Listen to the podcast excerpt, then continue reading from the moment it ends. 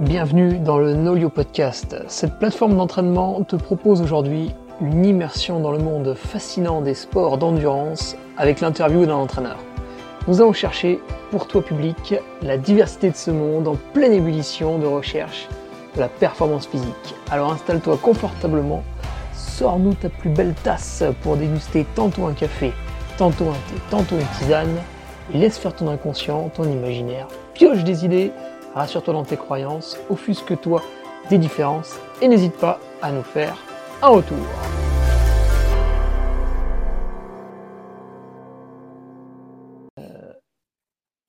This meeting is being recorded. Allez, bonjour à tous. Nous sommes, vous êtes sur le Nolio Podcast épisode numéro 23 et aujourd'hui nous nous entretenons avec Maïké Kruzman. Maïké, bonjour. Bonjour. Alors, Maïké, euh, on va sortir un petit peu du cadre de l'entraînement, de la préparation physique pour nous intéresser aujourd'hui avec toi à la nutrition, puisque, euh, comme tu vas nous, nous, le dire en nous expliquant ton, cursus euh, universitaire, études, etc., toi, tu es diététicienne, nutritionniste, comment tu définirais ça? Alors, moi, je suis diététicienne, c'est mon métier. Il y a une des petites différences entre diététicien nutritionniste selon les pays euh, francophones, mais diététicien ah et diététicien nutritionniste, c'est le titre qui est reconnu en fait. Euh, et donc, ça, c'est mon métier. Après, j'ai euh, fait quelques trucs en plus, un master, un doctorat, des choses comme ça. mais à la base, je suis, je reste diététicienne. Alors, qu'est-ce que c'est ces, ces trucs en plus? Ces, valeurs ajoutées alors, euh, ben, j'ai fait un parcours un peu particulier dans le sens où j'ai fait beaucoup de recherches depuis le tout début de ma carrière. Euh, nos différents domaines, nutrition clinique, euh, maladies infectieuses, etc. j'ai fait de la recherche et de la consultation. Donc, j'ai toujours allié deux pôles, je dirais, de, de ma vie professionnelle. Et puis ensuite, j'ai continué la recherche j'ai un peu laissé tomber la clinique, j'ai fait pas mal d'enseignements, j'ai travaillé dans une haute école de santé, j'ai travaillé à l'Uni aussi. Euh, et puis euh, maintenant, depuis plus récemment, j'ai laissé tomber la recherche et je fais de l'enseignement et de la pratique clinique. Donc j'ai un cabinet en fait où je reçois euh, des patients et des clients. je fais des conférences, je fais des cours, j'ai des mandats aussi avec l'Université de Lausanne. Euh, donc, je garde toujours deux aspects. Euh, je, pense que la monotonie, c'est pas pour moi. Euh, mais du coup, cette fois, c'est vraiment la, je dirais la fin de la recherche en tant que chercheuse. Mais par contre, je reste chercheuse dans l'âme, dans le sens où je continue de lire beaucoup la recherche. de temps en temps, je participe un petit peu de loin avec mon expertise, mais je mène plus de, projets moi-même, en fait. C'est ça la différence. Et puis tu ne fais pas que, que lire des livres, puisque tu en as écrit un aussi, hein, quand même. Ce n'est pas une mince affaire. Non, changer de poids, c'est changer de vie. Exactement. C'est de toi. C'est de moi, c'est vrai. Merci de le mentionner. Donc effectivement, c'est un livre qui, alors comme son titre l'indique, parle du poids euh, et parle de la stabilisation du poids, parce que c'est un souci pour Qui est ta spécialité, hein, stabiliser le poids? Exactement. Euh, en fait, j'ai fait beaucoup de recherches là-dedans. Euh, alors, dans le cadre plutôt d'une recherche en lien avec le surpoids et l'obésité, mais pas que, parce que beaucoup d'athlètes, beaucoup de sportifs cherchent, euh, alors parfois à perdre du poids ou à s'affûter, comme on dit. Eh oui, eh oui, toujours. Hein. On fait du vélo, on veut monter un col avec 5 kg de moins. Hein. possible, meilleur rapport puissance-surpoids possible, etc. Euh, et puis l'autre souci aussi avec le temps qui passe pour les sportifs et les non sportifs d'ailleurs, c'est de ne pas prendre de poids au cours du temps.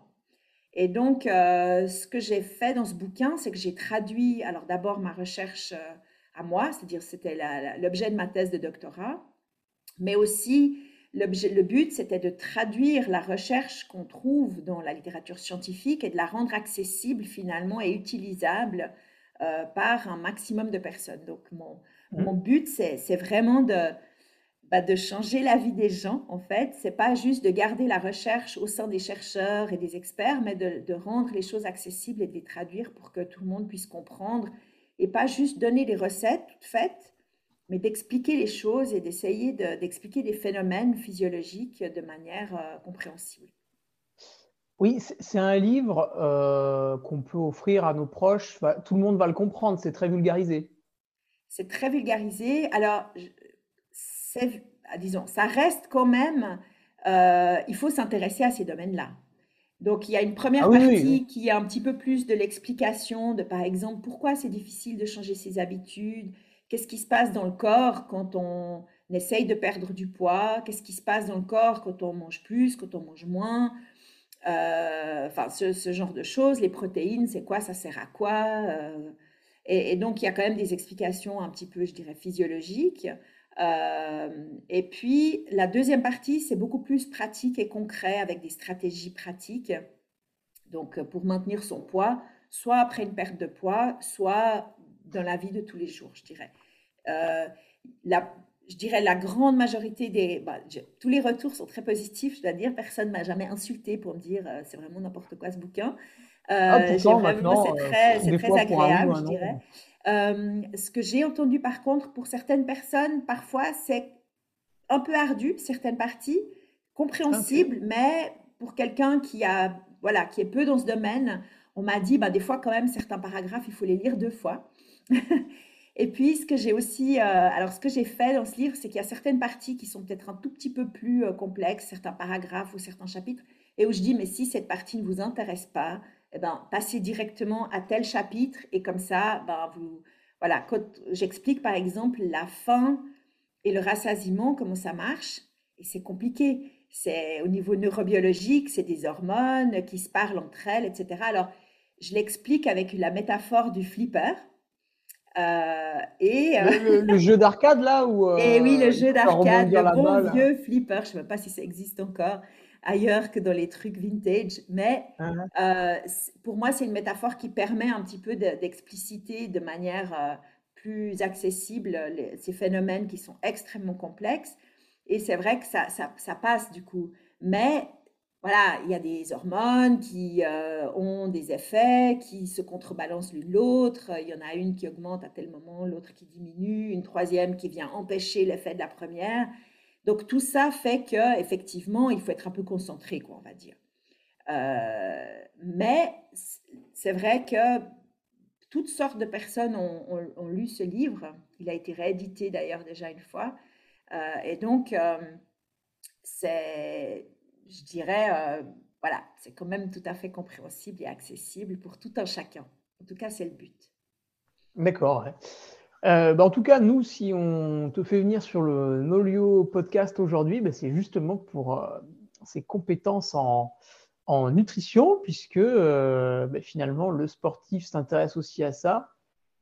Et finalement, tu ne nous l'as pas encore vraiment dit, mais tu coach aussi, puisque euh, tu ne donnes pas des plans pour euh, développer sa, VMA ou sa puissance en vélo, euh, mais tu guides des personnes dans, leur comportement alimentaire pour, bah, pour, pour atteindre leurs objectifs de, poids. Alors, tu as bien sûr des gens, on va dire, entre guillemets normaux, je ne sais pas si on peut dire ça, mais tu as aussi une population de sportifs et c'est ça qui va nous intéresser aujourd'hui. Exactement. Donc j'ai aussi un, diplôme euh, en nutrition du sport. C'est un, diplôme euh, qui est euh, dirigé, mené par le CIO en fait. Donc on a un peu la crème de la crème dans le, dans le comité scientifique de ce, de ce diplôme. Donc je suis... je dois dire que je suis assez fière de, l'avoir obtenu parce que c'est n'est pas tout facile. Et donc, j'ai cette spécialité en nutrition du sport. Et effectivement, je alors, on peut utiliser le terme de coaching parce qu'effectivement, quand on parle de nutrition chez des athlètes ou même chez des non-athlètes, euh, on ne peut pas euh, juste donner, enfin il y a des gens qui le font, mais c'est totalement inutile de donner juste euh, une prescription alimentaire, tu manges comme ci, comme ça, et voilà, débrouille-toi.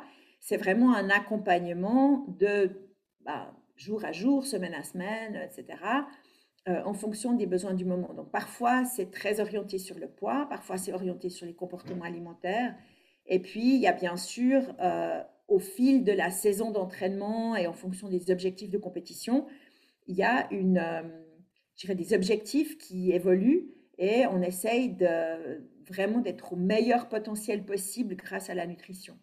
Et c'est vrai que si on ne peut pas, euh, je dirais, la nutrition, c'est juste un petit maillon dans, tout ce qui va faire la performance. Hein. Euh, la nutrition, elle ne va pas remplacer un mauvais entraînement, par exemple.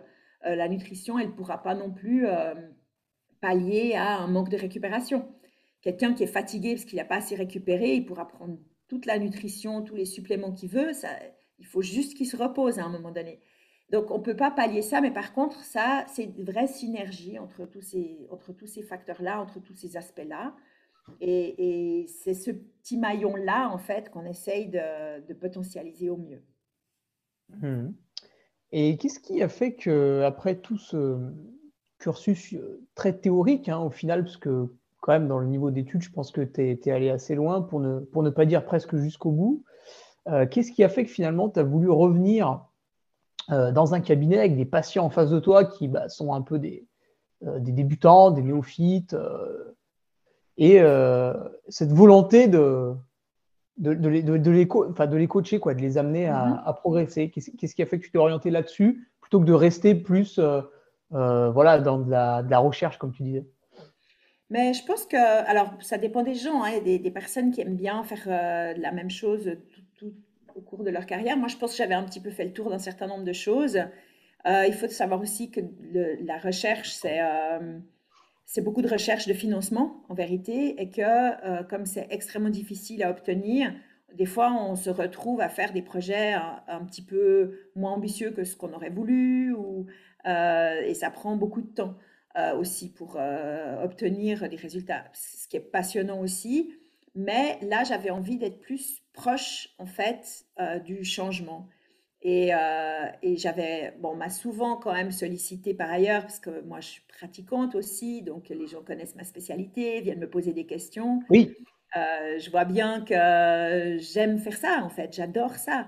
Et, et, puis les gens sont contents de ce que je leur propose de faire. Donc c'est aussi quelque chose, je me dis, tiens, j'ai peut-être aussi un rôle à jouer là, je vais apporter ça.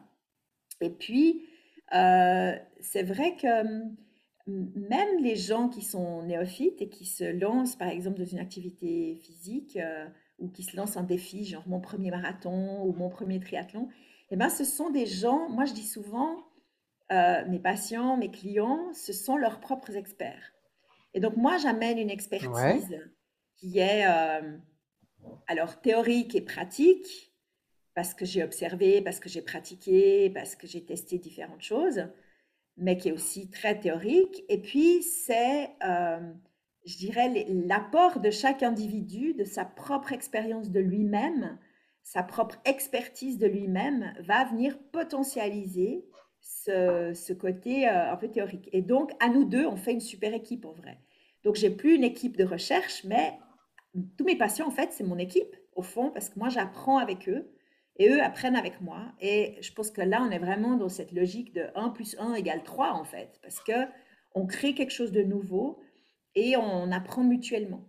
Et je pense que c'est très, très important euh, en tant que, que ce soit en tant que chercheur d'ailleurs ou euh, en tant que, que, consultant, euh, de ne pas oublier que nous, on a notre expertise dans notre domaine, mais la personne en face de nous, elle a son expertise dans son propre domaine, qui est son corps et qui est ses, enfin, ces réactions, par exemple, à certains types d'aliments, certains nutriments, les boissons, à quel moment, euh, comment elles réagissent, etc.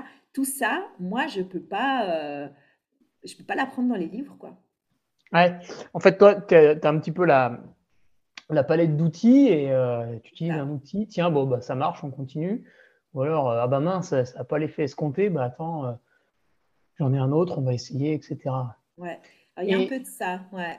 Il y a aussi quand même euh, justement d'éviter de faire trop d'essais d'erreurs parce que bah, tu n'es pas sans savoir que dans le domaine euh, du sport, mais pas seulement, mais beaucoup dans le domaine du sport, les gens sont très euh, à la recherche de la recette un peu magique ou le produit magique, le produit, le, la, manière de faire qui va ah. booster la performance. Quoi.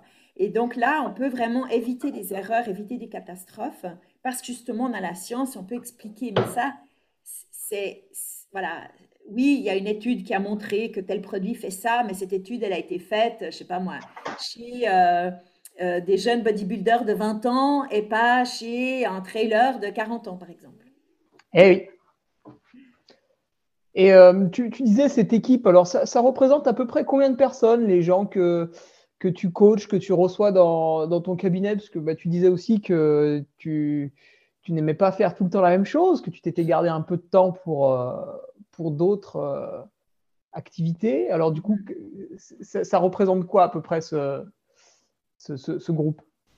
Et je ne pourrais même pas te dire, en fait, la file active de, patients, à combien elle, elle, elle se monte. D'autant qu'il y a des personnes que, que, je vois très occasionnellement où ça roule en fait. Euh, et puis d'autres qui sont par exemple là dans une période de pré-compétition, pardon. Et du coup, on est au téléphone toutes les semaines quasiment et parfois avant les courses, euh, voilà, on, s'appelle plus, on est plus en contact. Après, bah, peut-être que pendant 3-4 mois, je ne vais pas les voir ni leur parler. Et puis hop, on, il va de nouveau y avoir besoin de, de, de changer des choses par la suite. Euh, et puis après, ben, il y a aussi des suivis qui sont un peu différents, hein, des suivis pour le poids ou pour les troubles alimentaires, où là, euh, euh, on est plus dans quelque chose d'assez rapproché au début et un petit peu, enfin, petit à petit, les gens, le but, c'est quand même qu'ils deviennent autonomes et qu'ils n'ont plus besoin de moi. Hein. Mais ce que je peux te dire, c'est que ben, c'est bien rempli et que pour des nouveaux suivis, il y a à peu près un mois, un mois et demi d'attente, mais que je garde toujours des trous dans l'agenda pour les situations un petit peu urgentes. Hmm. Donc, ça peut arriver qu'un athlète me dise, mais moi là, c'est la catastrophe, euh, euh, j'ai une compétition dans très peu de temps, ou, ou une danseuse qui me dit, mais là j'ai des auditions, j'ai peur d'être trop grosse, j'ose plus manger. Euh, c'est dramatique. Moi, je ne vais pas la laisser attendre un mois et demi pour lui donner un rendez-vous. quoi. Donc, voilà, dans ces pour ces situations-là, je, je, trouve toujours une place. Mais c'est vrai qu'en principe, là, il n'y a, a, plus vraiment de place pour des nouveaux des nouvelles personnes pour le prochain, euh, je dirais les prochaines 5-6 semaines. C'est bien, ça laisse les gens de, de voir s'ils ont vraiment une motivation euh, euh, féroce. Pour finir un petit peu ce côté présentation, Mikey, ben, tu vas nous parler justement de ton activité sportive, puisque tu es toi aussi pratiquante, donc tu n'es pas juste voilà, une dame qui va nous parler de nutrition sans vraiment collé à la réalité, puisque bah, j'imagine tu as aussi peut-être fait pas mal d'expériences sur toi au cours de tes triathlons, hein, c'est ça ton dada? Ouais. Alors moi, j'ai surtout fait du vélo. J'ai commencé le triathlon après. Je ne suis pas une nageuse, donc le triathlon m'a toujours euh, ah. attirée. J'ai toujours adoré euh, euh, l'idée d'en faire, mais je me suis lancée assez tardivement parce que je, cette natation en eau libre avec plein de gens autour de moi, c'était vraiment quelque chose qui ah, oui, oui. me beaucoup. Et puis, euh, donc voilà, mais oui, effectivement, je, je, dirais c'est mon sport de, de, prédilection, sachant qu'à l'intérieur du triathlon, c'est vraiment la course à pied et le, et le vélo que je, que je préfère. J'ai fait d'autres choses, j'ai fait d'escalade, euh, j'ai voilà, fait un peu d'équitation. Euh. je ne vais pas dire que je suis touche à tout, parce que par exemple, les sports d'équipe, je n'ai jamais pratiqué. Mmh j'aime beaucoup les regarder, par contre mais je, ne les pratique pas. Et puis donc les sports aquatiques, c'est moyennement mon truc, comme euh, voilà, tu peux imaginer pour quelqu'un qui n'aime pas trop l'eau libre, euh, voilà, le kayak, la plongée, euh, tout ça, c'est j'aime pas trop. j'aime l'idée, mais je, je, ne pratique pas. Et puis après, bah, il y a un intérêt général pour le sport. Mais, mais disons, moi, c'est surtout une pratique de, de sport d'endurance qui, voilà, qui me plaît et que, que je pratique depuis très longtemps. D'accord. Et euh, dans cette, euh, bah, pour revenir maintenant vraiment à, la nutrition, on va plus s'orienter vers les, euh, vers les sportifs que, que, tu suis, puisque c'est majoritairement eux qui doivent nous écouter aujourd'hui. Comment tu vas gérer une personne quand, quand elle arrive dans ton cabinet? Alors j'imagine qu'il y a quand même tout un tas de situations différentes, mm-hmm. mais grosso modo, tu vas faire partie plus des gens qui vont euh, je ne sais pas, lui dire, voilà, alors le matin, tu vas manger 30 grammes de ceci, 45 grammes de cela. Euh, le midi, tac, le 4 heures, le, dîner. Ou euh, tu vas avoir un raisonnement un petit peu différent. Comment tu abordes les, premiers rendez-vous comme ça? Bon, alors, ça, évidemment, ça, comme tu disais, ça dépend beaucoup du, type de sport. C'est très différent selon qu'on est dans un sport, par exemple, la catégorie de poids, où la personne, elle doit perdre X kilos pour telle date où euh, on est au tout début d'une saison de, triathlon et puis la personne prépare par exemple un Ironman pour dans un an ou dans neuf mois, ou une logique plus de, par exemple, de cyclisme. On dit, mais c'est un sport d'endurance. Oui, mais il y a aussi des compétitions comme les critériums, par exemple, qui sont euh, de très courte durée et, très explosifs. Donc, tous ces cas de figure, bien sûr, diffèrent dans euh, le type de recommandation qu'on va donner. Mais dans l'approche, euh, ce qu'il faut surtout comprendre et ce qui surprend parfois les gens qui viennent me voir, c'est que toujours le changement, c'est extrêmement compliqué, c'est extrêmement difficile, quel que soit le changement. Quand on essaye de faire un changement alimentaire, il faut bien comprendre que en vérité, c'est pas un changement qu'on accomplit, c'est une multitude de changements que ça va induire. Et donc, même pour quelque chose de très simple et qui survient très fréquemment dans mes conseils, euh, notamment chez les sportifs d'endurance, qui est d'augmenter un peu l'apport en protéines, parce qu'elles sont, euh, même si elles sont euh, surconsommées dans certains types de sports, je dois dire que chez les sportifs d'endurance, surtout les seniors et surtout les femmes, on a vraiment une sous-consommation, je dirais, de ce, nutriment qui permet d'entretenir la, masse musculaire et de, et de prévenir les blessures. Mais de juste ajouter, par exemple, un apport en protéines le matin, eh bien, ça, ça, implique tout un tas de choses. Ça implique, par exemple, de se lever à une heure différente, ça implique de faire les courses autrement, ça implique de stocker son frigo différemment, ça implique etc., etc., etc. Et donc, un tout simple changement sur le papier, eh ben, ça a une cascade de changements autres. Donc, imagine lorsque la personne mange de manière très déséquilibrée euh, ou, euh, par exemple, se trouve dans des contraintes professionnelles logistiques qui font qu'elle ne peut pas manger exactement comme il faudrait, ben, ça implique de, réaménager finalement sa vie et ses habitudes de vie pour pouvoir faire un changement alimentaire qui, sur le papier, paraît très, très simple.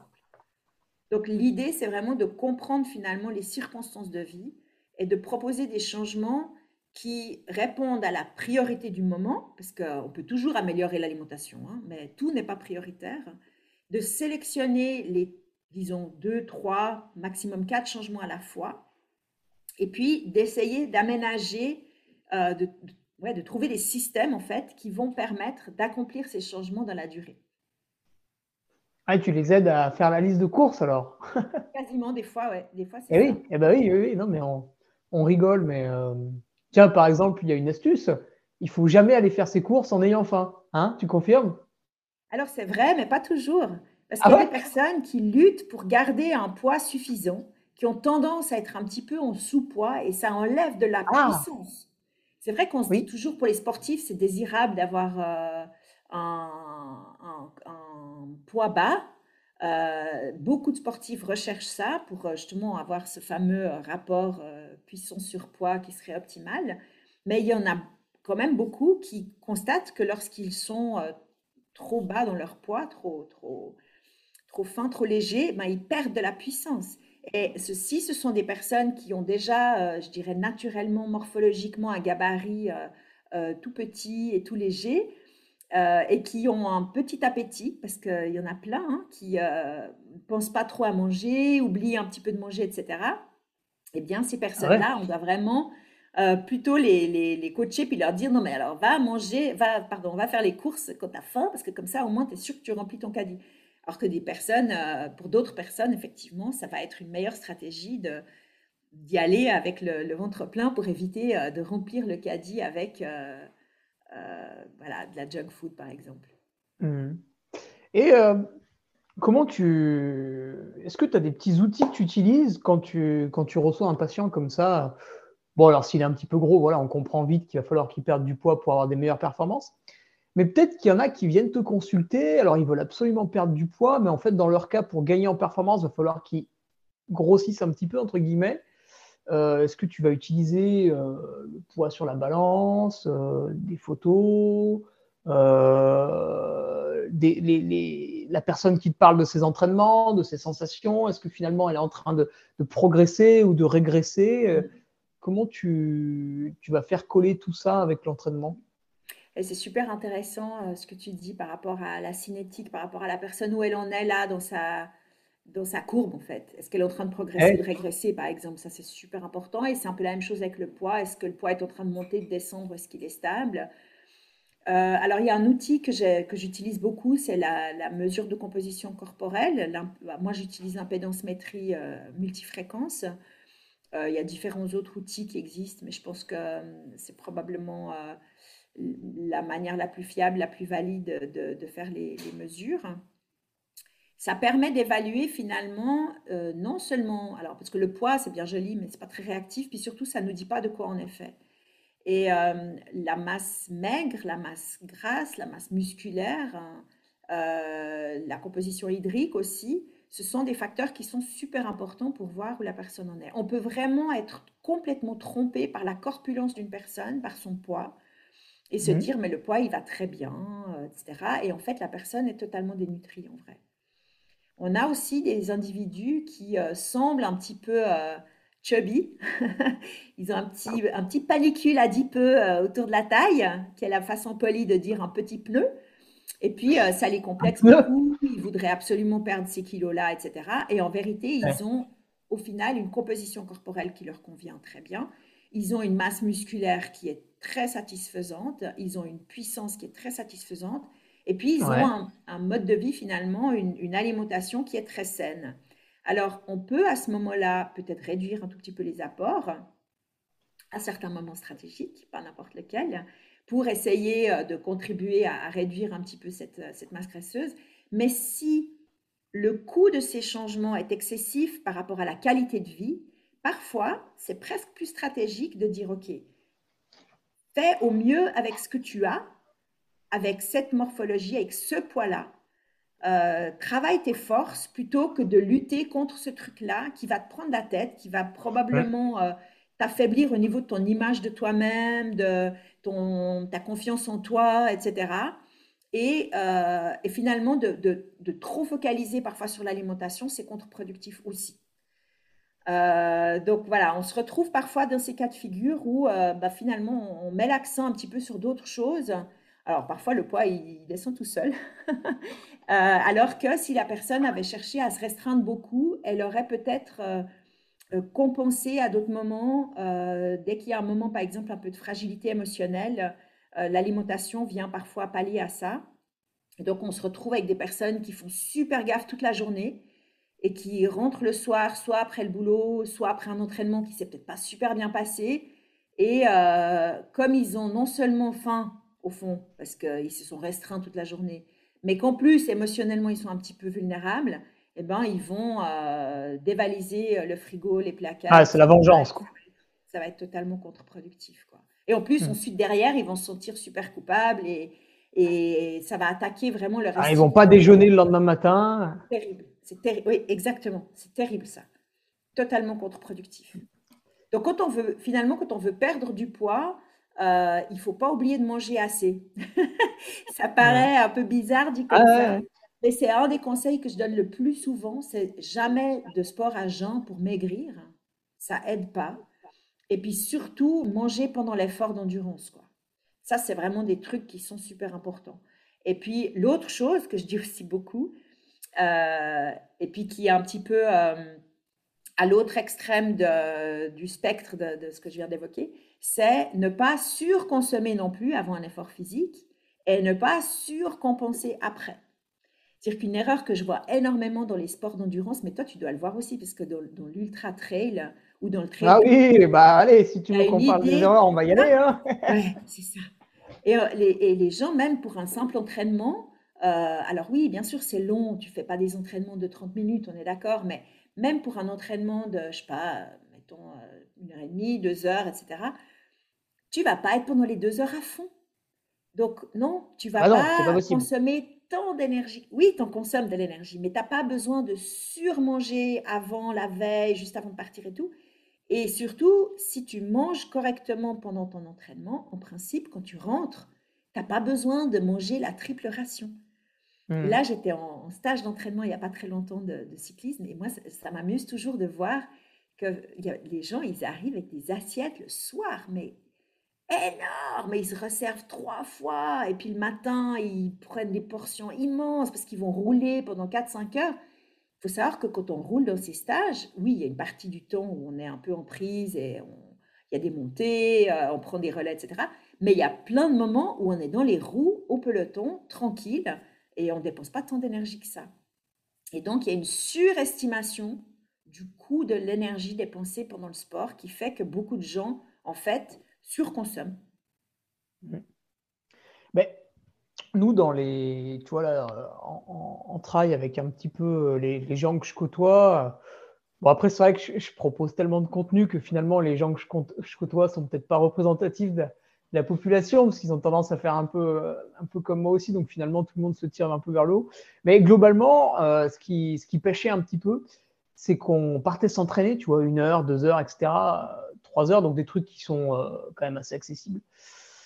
Euh, et on prenait toujours beaucoup de, de barres énergétiques, toujours une boisson à l'effort, etc., etc qui finalement était pertinente sur, euh, sur une course. Hein. Là, j'ai récemment fait une course, euh, je me suis fort bien nourri pendant. Mais sur un entraînement où on ne va pas aller chercher des, performances de folie, en fait, on, on se bourre de sucre et euh, c'est pas forcément top top. Et puis, bah, en plus, il y a, y a, un budget hein, derrière ça, parce que mm-hmm. ce qu'on mange, on l'achète. Euh, et aujourd'hui, je, moi, je suis suivi par un, un sponsor nutritionnel qui, qui vendent des barres qu'on peut qualifier de chères si on compare par rapport au marché. Mais si on compare par rapport à la marge du fabricant, finalement, il est bien en deçà de, certains autres fabricants. Et du coup, euh, les gars, je leur dis, je leur dis, mais en fait, euh, vous n'avez pas besoin d'en acheter autant. Regardez, euh, vous pouvez vous rationner entre guillemets. et, ça va dans le bon sens. Mais c'est vrai que, tu vois, si je regarde ma pratique cinq ans en arrière, j'allais faire une heure de footing avec ma boisson d'effort. La même que pendant la course. Alors, c'est super intéressant ce que tu dis parce qu'effectivement, il a, y a, comme tu dis, donc euh, ça, ça rejoint ce truc de, un peu de surconsommer, de vouloir faire tout juste comme les pros, etc. Et puis, il y a, y a alors un autre aspect qui est hum, parfois pas très bien compris dans les sports d'endurance parce qu'il est compliqué. Hein. Alors vraiment, c'est pas que les gens sont des idiots, c'est que c'est vraiment des phénomènes complexes. Le métabolisme énergétique, la manière de brûler finalement notre carburant varie au cours de l'effort et on a tendance à simplifier les choses ou à comprendre les, choses de manière un peu simplifiée, à savoir quand on va lentement, on brûle du gras, quand on va vite, on brûle du sucre. Et tant qu'on est en endurance lente, etc., on brûle du gras, donc il n'y a pas besoin de manger. Et c'est ce qui explique aussi que les gens ils font des entraînements à jeun en se disant, mais de toute façon, je vais pas vite, euh, je n'ai pas besoin de manger du sucre avant, etc. Et alors c'est vrai, mais c'est pas tout à fait vrai. C'est-à-dire que même en endurance relativement modérée, on est toujours dans un mix de carburant. C'est-à-dire on va toujours quand même brûler aussi un petit peu de sucre. Alors en, proportion, euh, on va brûler plus de graisse que de sucre quand on est à, intensité euh, faible, mais il y a toujours un mélange. Et puis l'autre chose, c'est que même quand on fait un entraînement longue durée, genre quand on court euh, pendant deux ou trois heures, on va courir à une allure qu'on peut tenir pendant deux ou trois heures, on ne va pas être à bloc. Donc forcément, l'intensité, elle va être plus modeste que si on fait un 10 kg à fond. Mmh. Mais pendant cette euh, sortie de deux ou trois heures à vitesse modérée ou à intensité modérée, il va y avoir des moments où on va devoir accélérer parce, ou, augmenter l'intensité parce qu'il y a une, bosse un peu plus abrupte, parce qu'il y a un rocher à sauter, parce que tout d'un coup, euh, j'en sais rien, on va vite traverser la route devant une voiture, enfin, etc., etc. Il y a plein de situations où on doit dépasser quelqu'un. Il y a plein de situations où on va mettre un peu les gaz.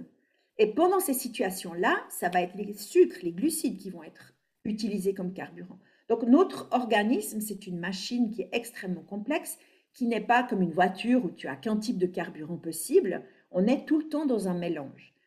Et le carburant lipidique, les graisses, on en a en stock quasi limité théoriquement. Hein. Donc euh, voilà, les personnes qui, sont, euh, qui ont une grande masse graisseuse ont beaucoup plus de stock que les gens qui sont très très maigres.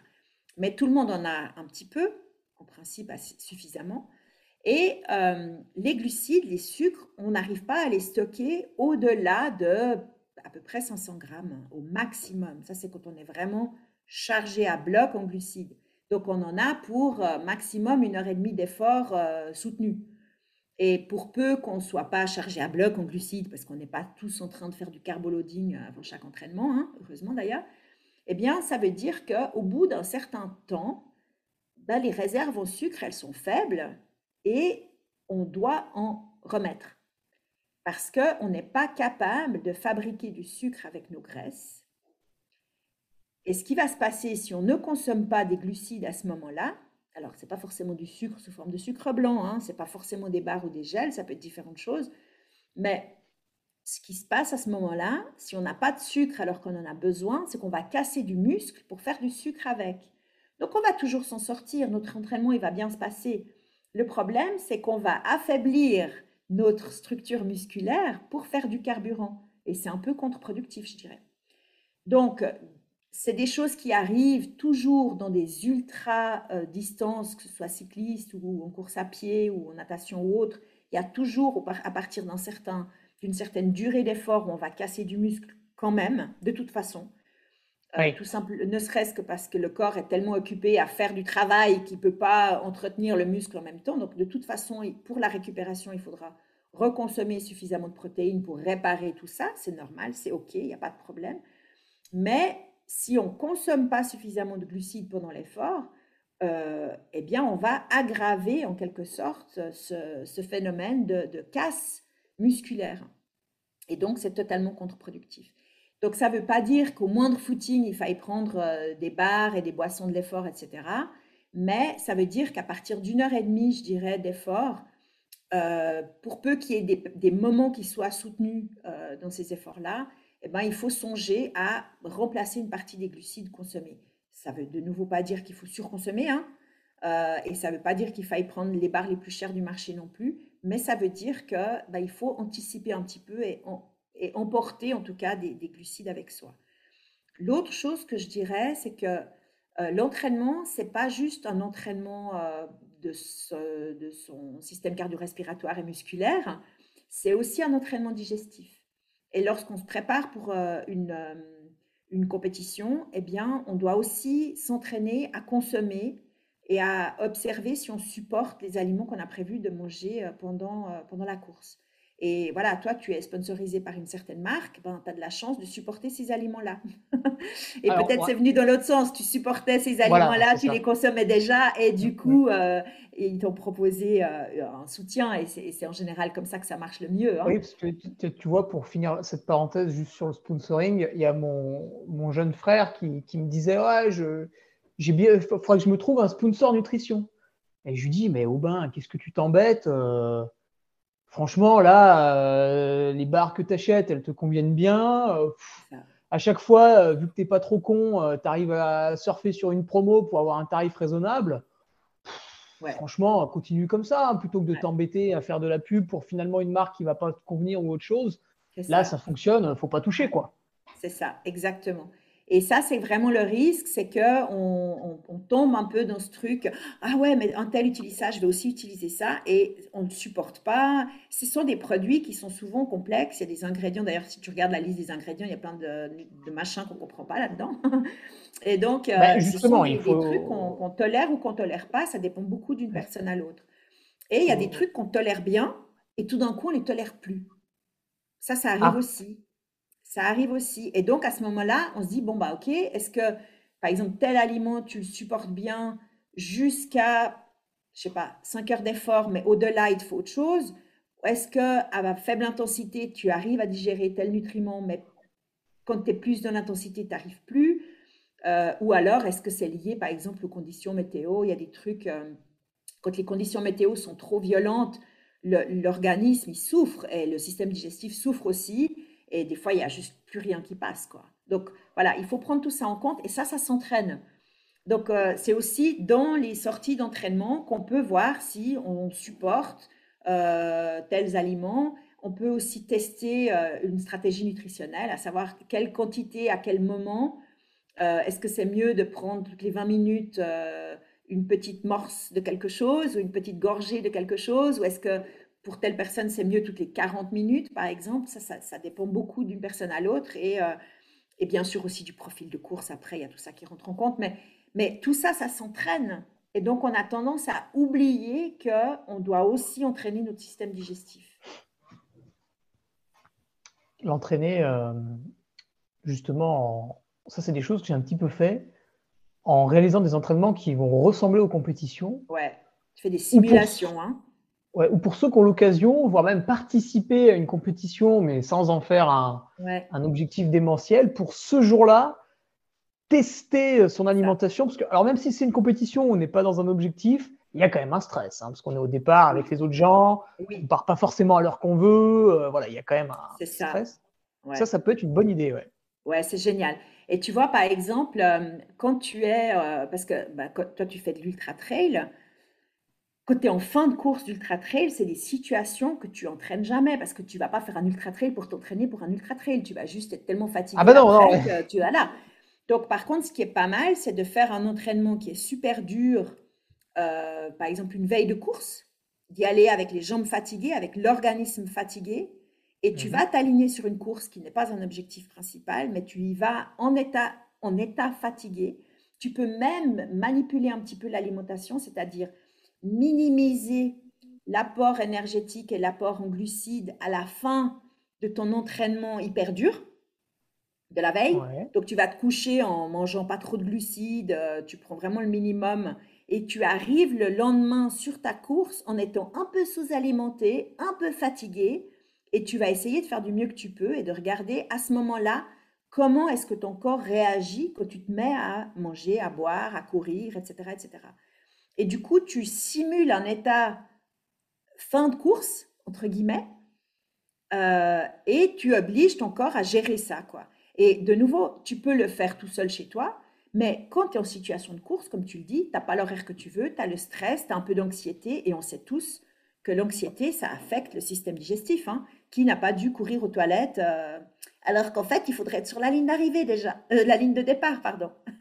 Donc, du coup, on se retrouve en situation avec le stress externe et puis le stress interne qu'on a infligé à l'organisme. Alors, il faut faire ça avec mesure et modération, bien sûr. L'idée, c'est pas de se blesser ou de, ou de se mettre euh, complètement minable sur un truc comme ça. Euh, il faut avoir un tout petit peu d'expérience quand même aussi. Hein, moi, je ne conseillerais pas de faire ça à un débutant.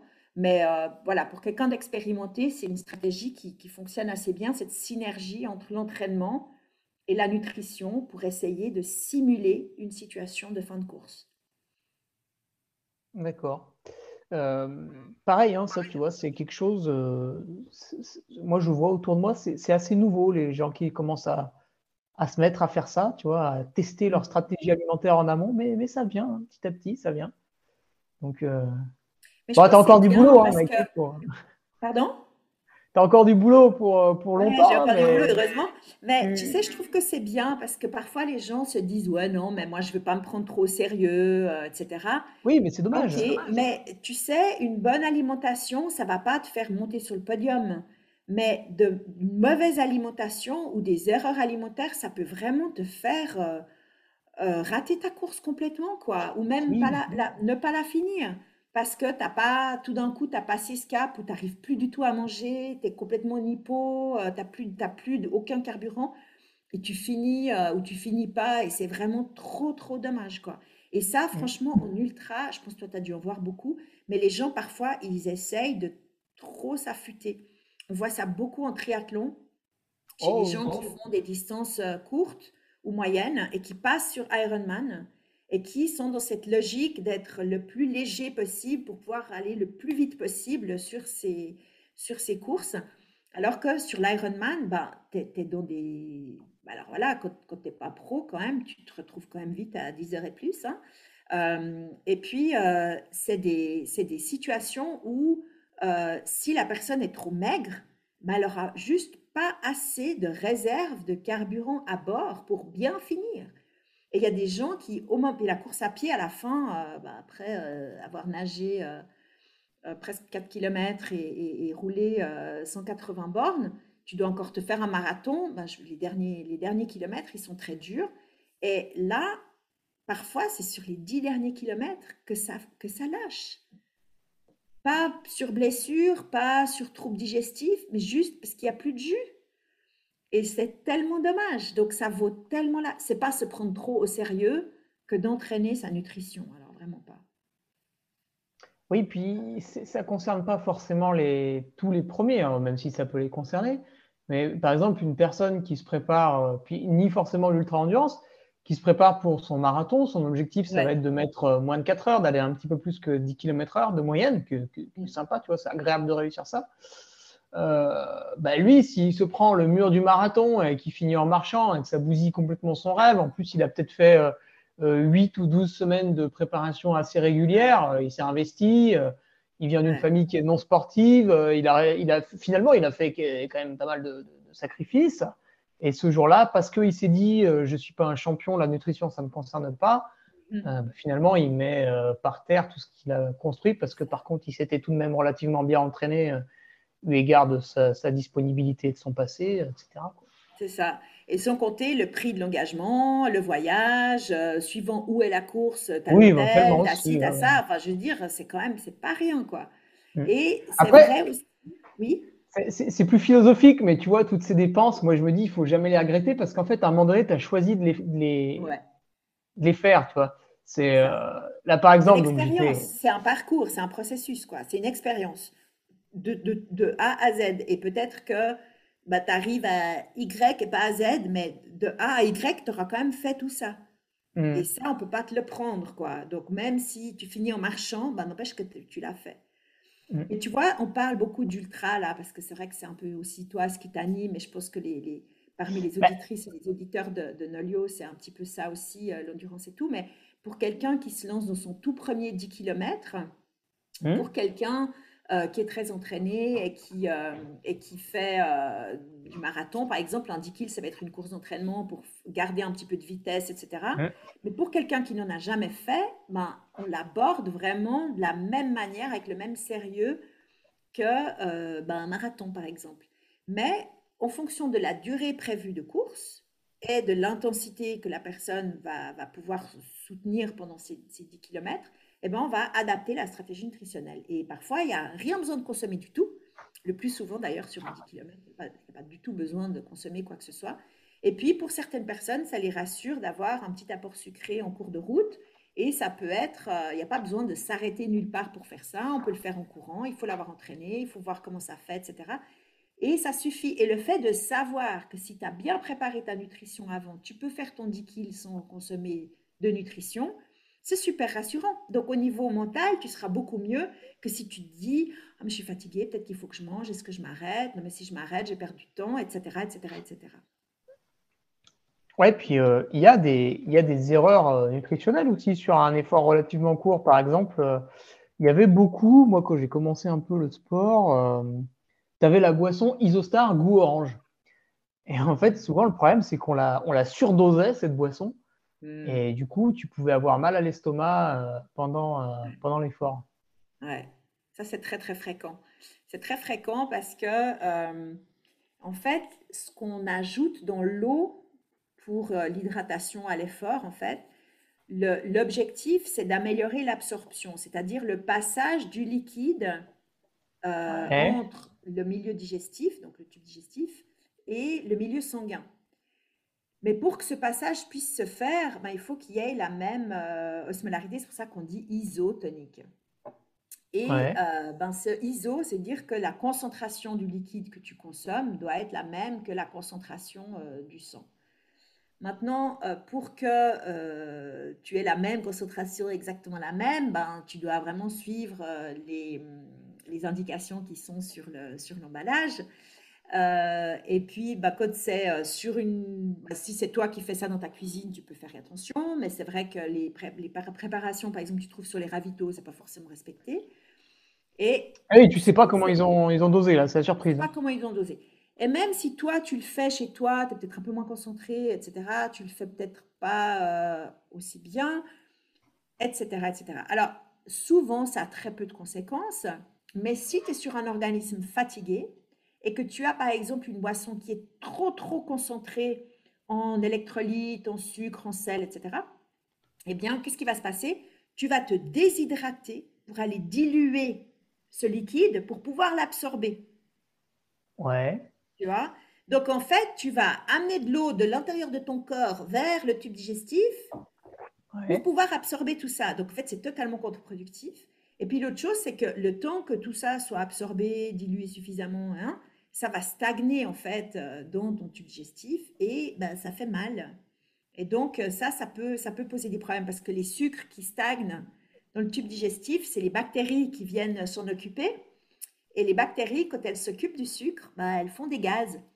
Et les gaz, soit tu les évacues euh, avec le bruit caractéristique qu'on connaît, soit ça fait, euh, ça prend de la place, ça prend de la place et on se retrouve avec un ventre ballonné, dur, douloureux, qui t'empêche de courir correctement parce que tu as des gaz. Et ces gaz, c'est simplement le, travail, le, produit du travail de, tes bactéries qui essayent de, gérer tout ce que tu, as mis dans ton, système digestif. Donc ça, c'est un petit peu le problème des boissons. Puis l'autre chose, c'est que quand il fait très très chaud, par exemple, eh bien, euh, la dilution, elle devrait aussi s'ajuster. Donc, euh, c'est plus complexe qu'on pense. Et parfois, d'avoir des boissons trop compliquées, c'est pas aidant. Euh, plus il y a d'électrolytes, plus il y a de glucides, plus il y a de substances différentes dans ces boissons, et plus c'est complexe à gérer pour ton tube digestif. donc, il y a aussi des personnes qui cherchent à compenser les pertes en sel et c'est vrai que sur de l'ultra-distance, euh, surtout quand il fait très chaud, ça peut se justifier pour des gens qui euh, transpirent énormément, qui transpirent très salé. Mais souvent, les gens mettent beaucoup trop de sel, utilisent des pastilles de sel euh, très concentrées, etc., sans, sans, forcément avoir testé ça ou, sans que les conditions ne, le nécessitent. Par exemple, il ne fait pas si chaud que ça.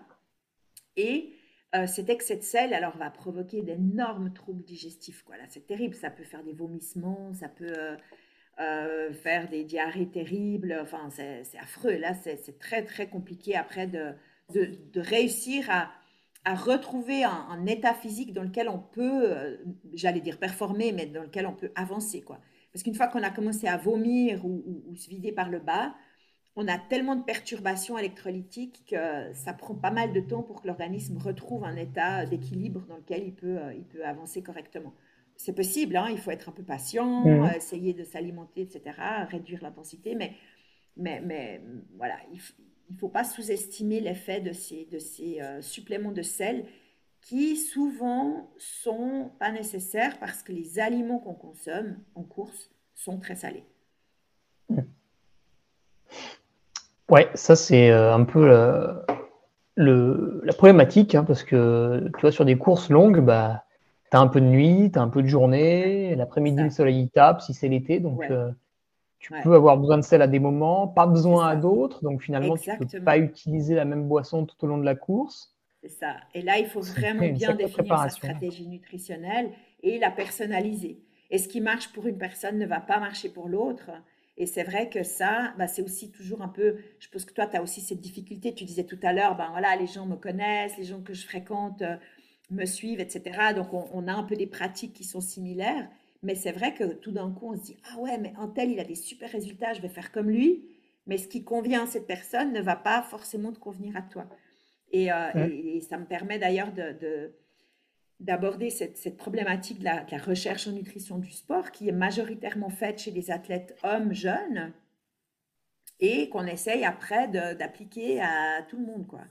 6% euh, des études euh, en nutrition du sport sont faites chez les femmes. Euh, alors heureusement, il y en a quand même une partie de ces études qui sont faites sur des populations mixtes, donc hommes et femmes, mais plus d'un tiers, c'est même plus de deux tiers, je ne sais plus maintenant, euh, sont, euh, sont faites euh, chez des hommes, exclusivement des hommes. Donc, je veux dire, pas le métabolisme des femmes n'est pas du tout le même que celui des hommes. Le métabolisme des femmes varie au cours du cycle hormonal. Il varie aussi autour de la périménopause. Il change encore après la ménopause. Et on a beaucoup d'athlètes féminines de tous les âges qui, en fait, doivent modifier leur façon de, s'alimenter ou de s'hydrater au cours du cycle hormonal ou au, cours du, cycle de la vie, tout simplement. Et ce mmh. qui est vrai euh, aussi pour les hommes, à partir d'un certain âge, par exemple, leurs besoins en protéines augmentent, euh, la, durée de récupération doit augmenter aussi, etc. Ben pour les femmes, c'est vrai tout au long de leur vie, au cours du cycle hormonal. Donc, chaque, chaque cycle d'environ un mois va imposer en fait certaines, peut-être pas règles, mais en tout cas nécessiterait des adaptations dont peu de gens sont conscients et qui, et qui pourtant commencent à être un petit peu mieux connus maintenant. D'accord, ouais. tu peux pas toujours appliquer la, la même doctrine. Alors, bah, c'est intéressant, ça me fait penser aussi euh, à, ce, à, ce, suivi nutritionnel qui, qui peut s'adapter à l'année du sportif finalement, puisque tu le disais, il y a la phase de préparation à la course, il y a la course, ça on, on, a, on a, trié là un peu là, les deux trucs, euh, mais il y a l'après-course euh, à gérer, parce que souvent, bah, le sportif, hein, une fois qu'il a goûté à la compétition, il ne s'arrête pas là et deux, trois, quatre mois après, il replace un objectif. Donc finalement, euh, il y a cette autre période. Et puis, il y a peut-être aussi la, période un petit peu euh, relâche, relax, tu vois, la, mm. coupure en fait. Qu'est-ce qu'on mm. fait? On va péter un restaurant tous les jours ou euh, est-ce qu'on en profite pour, je sais pas, faire un jeûne ou est-ce qu'on mange normalement Tu vois, tout, au long de l'année, finalement, tu distilles des, des conseils un peu différents suivant la, période où se trouve le, le patient? Oui. Euh, alors, l'immédiat après course, bon, souvent, il y a les, les pasta parties, ou etc., etc., hein, euh, après les, les, les courses. Euh, écoute, moi, j'ai mangé un délicieux calamar. Pardon? J'ai mangé un délicieux calamar au grill avec des, des, petites patates frites. C'était délicieux. C'est génial, tu vois. Et c'est vrai que après un grand événement comme ça, ben, en général, les gens, ils se font un bon resto, ils en profitent. C'est la euh, célébration. C'est la célébration, c'est vraiment. Et, dans notre culture, l'alimentation est une manière de célébrer. Alors, c'est pas partout mhm. comme ça, mais c'est beaucoup comme ça. Alors, dans les teams, euh, par exemple les sports d'équipe ou les, équipes de natation, etc., euh, il y a un peu la tradition d'aller dans un certain resto, un certain fast-food ah après les compètes. voilà. Ça, ça fait partie du, du, dirais, du rituel aussi après course. Euh, il y a le cas particulier des courses à étapes, notamment au cyclisme, où après la course, en fait, on est déjà à l'avant-course de la suivante. Donc, l'après-course, ce mhm. c'est pas fini. Et donc là, l'idée, c'est vraiment de renutrir au plus vite et au mieux euh, l'organisme pour qu'il récupère le plus vite possible et qu'il puisse de nouveau euh, enchaîner les, performances et les efforts. Donc ça, c'est un petit peu particulier. Mais sinon, c'est vrai que pour euh, les personnes, notamment qui font des sports d'endurance et qui auront, voilà, la, majorité des gens qui pratiquent ce type de sport, c'est quand même des gens qui ont une famille, un boulot, enfin, voilà, qui ont une vie normale et qui font ça en plus. Donc, il va avoir un, deux ou trois grands objectifs dans l'année. Et après un de ces objectifs, bah, il y a un moment un peu de, break, de pause, de récup. Et c'est de la mmh récup physique, mais c'est aussi de la récup mentale. Et la récup mentale, ben, c'est aussi effectivement de manger un peu autrement, d'être euh, moins dans euh, la prescription, ou là là, il faut que je mange à telle heure parce que j'ai mon entraînement à telle heure. Ça va être un peu plus spontané, un petit peu plus léger, léger dans le sens de l'esprit léger. Euh, alors, pour certaines personnes, ça ne change pas grand-chose par rapport à leur alimentation en période de préparation parce que c'est le mode d'alimentation qu'ils aiment, c'est ce qui leur convient et donc ça change peu. Pour d'autres, euh, ça va être de profiter aussi de voir plus de monde. C'est vrai que quand on fait de l'ultra, on n'a pas beaucoup de temps pour la vie sociale. Donc, ça va être le, moment où on va peut-être faire un peu plus de sorties, de restos, d'apéros, etc. Et là, le piège, c'est de euh, tomber dans une espèce d'extrême de surconsommation euh, parce que là, j'en profite, parce qu'après, je ne pourrai plus. donc, en fait, le risque avec ça, c'est que on abîme des mois et des mois de, de structure, d'alimentation euh, équilibrée, etc., euh, avec des apports qui ne sont pas adaptés. Et surtout, on, risque aussi d'abîmer la capacité de l'organisme à manger selon euh, ses propres besoins. C'est-à-dire qu'on va abîmer notre capacité à ressentir la sensation de rassasiement en mangeant tout le temps trop, euh, on va abîmer euh, notre capacité à réagir aux sensations de faim, parce qu'on va manger alors qu'on n'a absolument pas faim, juste parce que l'occasion se présente, et ainsi de suite. Donc c'est vrai que là, on peut tomber un peu dans ce truc on-off, qui est euh, pas très bon ni mentalement ni physiquement. Donc moi, Hmm. ce que je dirais sur une année de sportif, c'est plutôt de ménager des temps où euh, on est vraiment très, très rigoureux. C'est vraiment au moment de l'approche de la, com- de la compétition. Et puis le reste du temps, bon, on est rigoureux, mais il y a un peu de mou. C'est-à-dire qu'on ne doit pas renoncer à tous les plaisirs, on ne doit pas renoncer à tout, toutes les sorties, tous les restos. Oui, bien sûr qu'on peut, si on aime le vin, on peut prendre un verre de vin de temps en temps. Enfin, tout ça, ce pas des interdits qui doivent être bannis de la vie du sportif parce que ça, ça augmente tellement l'attrait que dès que la personne sera en off, elle va lâcher complètement. Quoi. Et on a vu hein, des sportifs, même professionnels, avoir des fluctuations euh, de poids, de corpulence euh, immenses et devoir repartir de très très loin pour reprendre ensuite la saison.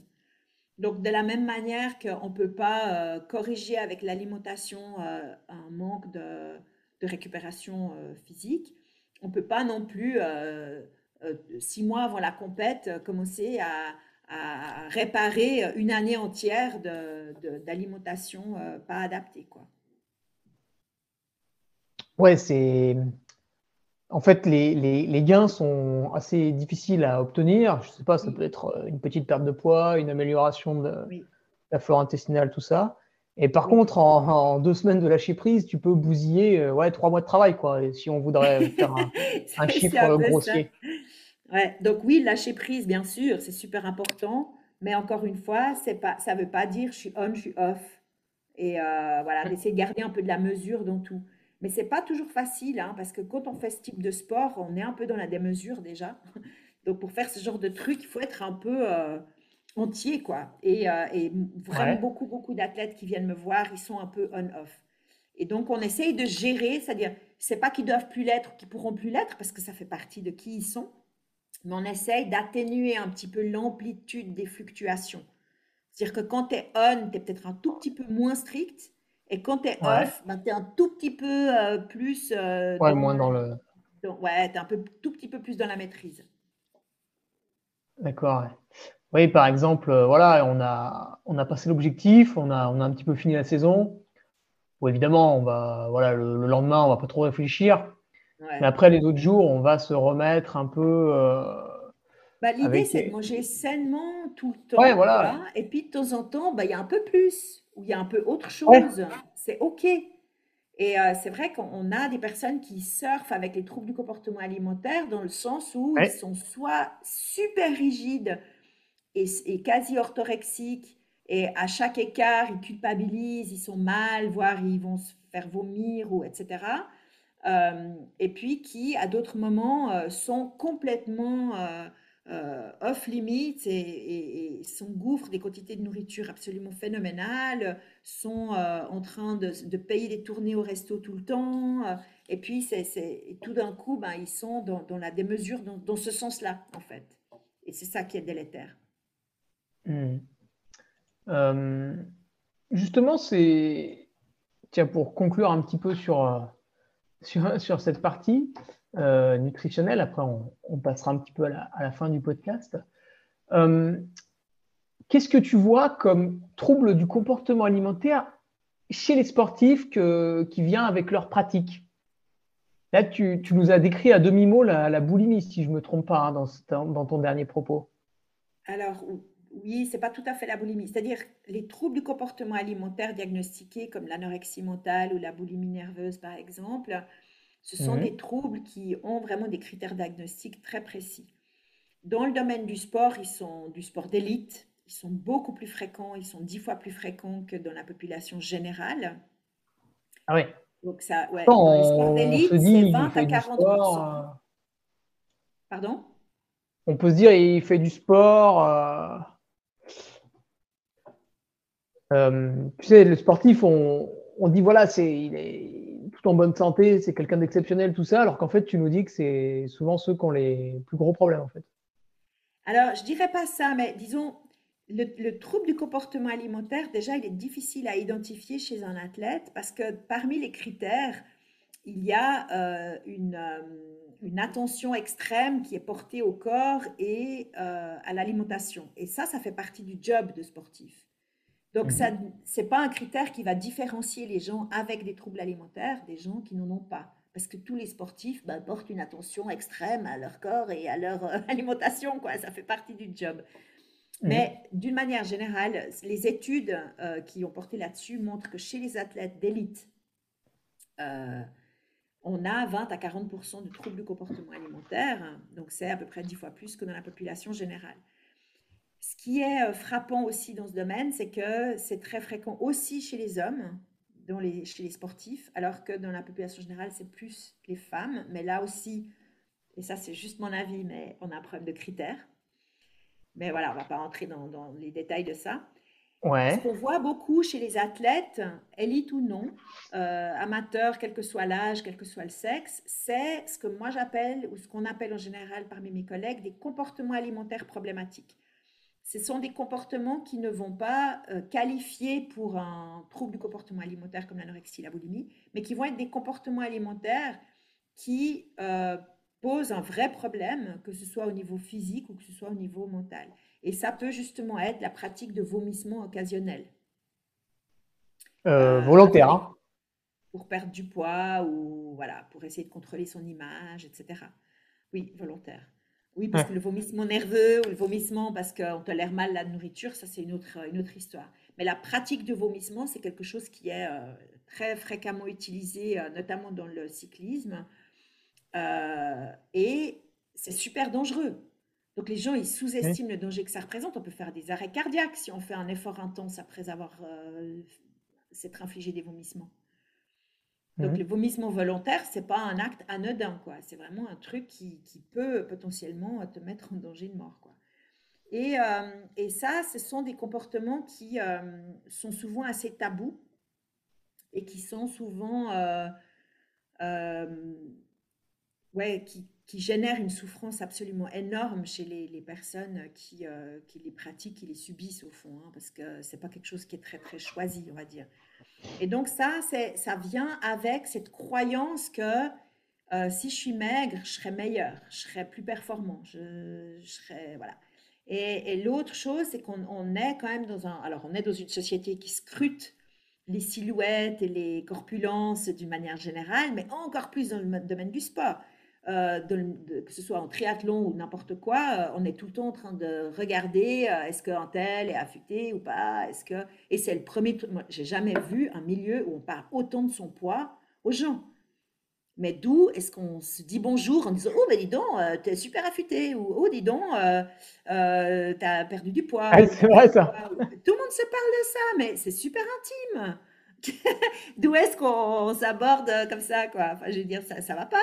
Et euh, la plupart des gens euh, gèrent ça très bien et s'en fichent un petit peu. Et il y a certaines personnes qui prennent ça euh, avec une, c'est une violence extrême en fait. Elles, elles, le vivent très très mal. Et on peut pas savoir d'avance qui va pouvoir prendre de la distance par rapport à ces commentaires et qui ne peut pas.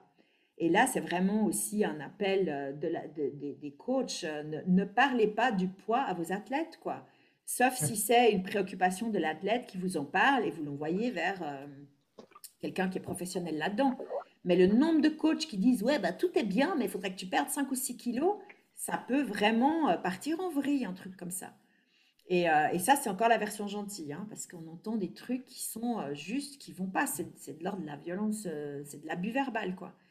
Euh, et, ça peut vraiment euh, faire entrer la personne dans un cycle de perte de confiance en soi, de comportement alimentaire problématique, voire dangereux, voire de troubles du comportement alimentaire.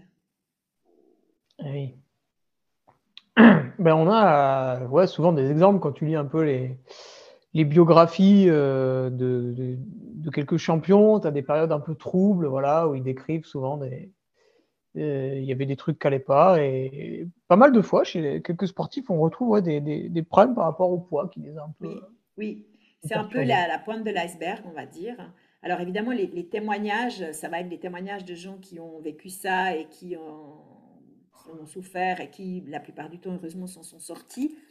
Et puis la grande majorité des gens, ça, ça, ça se passe bien. Hein. D'ailleurs, ils n'écrivent pas de bouquins pour dire que ça s'est bien passé, mais mais euh, voilà, c'est quand même pas si fréquent que ça, mais il faut en tout cas pas le banaliser, je dirais.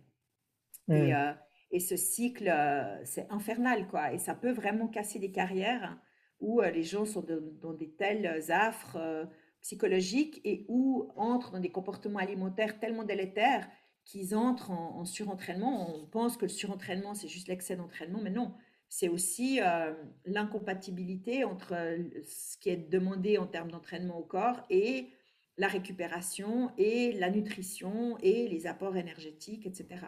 Et une fois que la personne est, cassée, on va dire, c'est très très difficile de, revenir. Les fractures de fatigue, typiquement, c'est souvent le facteur de risque principal, c'est un apport énergétique insuffisant à l'entraînement. Donc globalement, la personne, elle peut peut-être manger euh, assez parce que en off, bah, elle mange beaucoup, mais euh, lorsqu'elle s'entraîne, elle est en sous-alimentation pour compenser les excès à d'autres moments, et donc elle va avoir un apport nutritionnel et énergétique insuffisant pendant l'entraînement, et donc son corps ben, va pas pouvoir euh, subir en fait le, travail demandé. Et fracture de fatigue, alors les pertes des règles chez les femmes, perte de la libido, euh, trouble du sommeil, tout ça, ce sont des signaux en fait qui montrent non seulement que la personne est fatiguée, mais probablement qu'elle ne s'alimente pas correctement. D'accord. C'est c'est des, des, problèmes qui, qui, sortent un peu. Là. On a des athlètes qui, qui font aussi des témoignages là-dessus de temps en temps. Oui. Et euh, plutôt des femmes, mais ça, ça touche aussi les hommes. Alors souvent, en fait, quand ça touche les hommes, on n'en entend pas parler, et puis ils disparaissent de la circulation, puis ils reviennent trois ans après. Ouais. Mais c'est ça l'explication sous-jacente.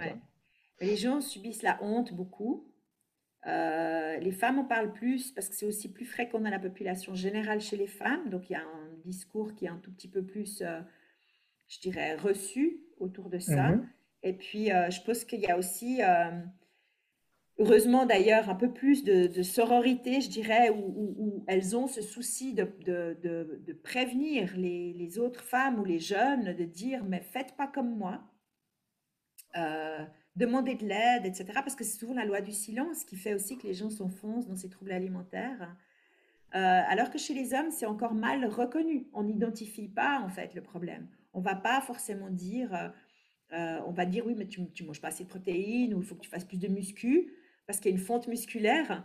Euh, et on ne va pas penser que cet homme ou ce, garçon euh, euh, fait des entraînements à jeun à non plus finir, se fait vomir après avoir mangé quand il a l'impression d'avoir trop mangé, etc. etc. Et c'est encore plus tabou chez les, chez les garçons. D'accord. Donc, il faut parler. Ouais. Quand... Oui, c'est vrai que bah, faudrait que je recherche si j'ai déjà vu un sportif euh, faire ce témoignage. Tiens, j'y prêterai attention. Pour finir sur le, sur le côté nutrition, Maïké, est-ce que euh, tu vois, tu as, as deux, deux, petits sujets là qui, qui traînaient encore euh, sous le tapis. quand tu prépares tes sportifs à une phase de compétition, tu nous as pas parlé toi, de ce que beaucoup de gens abordent avec du stress cette dernière semaine d'avant-course, ah. avec, tu sais, le très vieux et traditionnel régime scandinave, oui. où tu manges pendant trois jours quasiment rien ou des soupes et des légumes. Et puis après, pendant trois autres jours, tu vas te, bon, j'exagère le trait, hein, tu vas te gaver de glucides pour, pour, pour, surcompenser et partir avec une plus grosse réserve hypothétiquement. Euh, est-ce, que, est-ce que tu orientes des fois tes sportifs là-dessus ou tu restes plus zen sur la semaine d'avant-course? Alors déjà, il faut voir quel type de course il s'agit. Hein. Mais donc là, si on est dans de l'endurance, si on est sur une compétition qui va durer euh, plus de deux heures, je dirais, ça vaut le coup de faire une charge glucidique. Ah, euh, même à partir d'une heure et demie, ça vaut le coup parce qu'en fait, si on fait une course euh, qu'on prévoit de la couvrir en une heure et demie, si on est bien chargé au niveau glucides, on peut la faire sans rien manger, donc on gagne du temps. Mais bon, c'est mhm. un peu un pari, il hein. faut quand même prévoir faut quand même prévoir un petit quelque chose au, cas où, mais disons, ça se fait. Alors, cette charge glucidique, elle consiste à charger, comme son nom l'indique, au maximum nos réserves en glucides, donc dans le muscle et euh, dans les muscles et dans le foie. Et cette charge max, ben, c'est sous forme ben, d'amidon le plus souvent, hein, ce qu'on trouve dans les pâtes, le riz, les pommes de terre, tout ça. Mhm. Et c'est stocké sous forme de glycogène dans euh, les muscles et, euh, et dans le foie.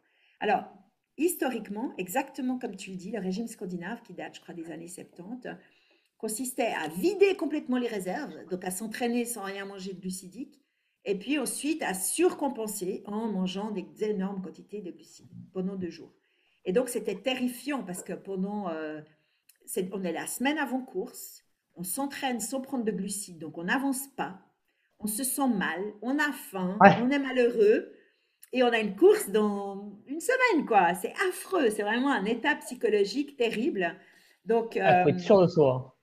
Faut, ouais, ouais, Et puis surtout, on n'a rien mangé euh, de tout ça pendant quelques jours. Et tout d'un coup, on surcharge. Il faut voir les quantités de pâtes que ça peut représenter. Pour un homme de 80 kilos, ça fait des gros volumes. Hein.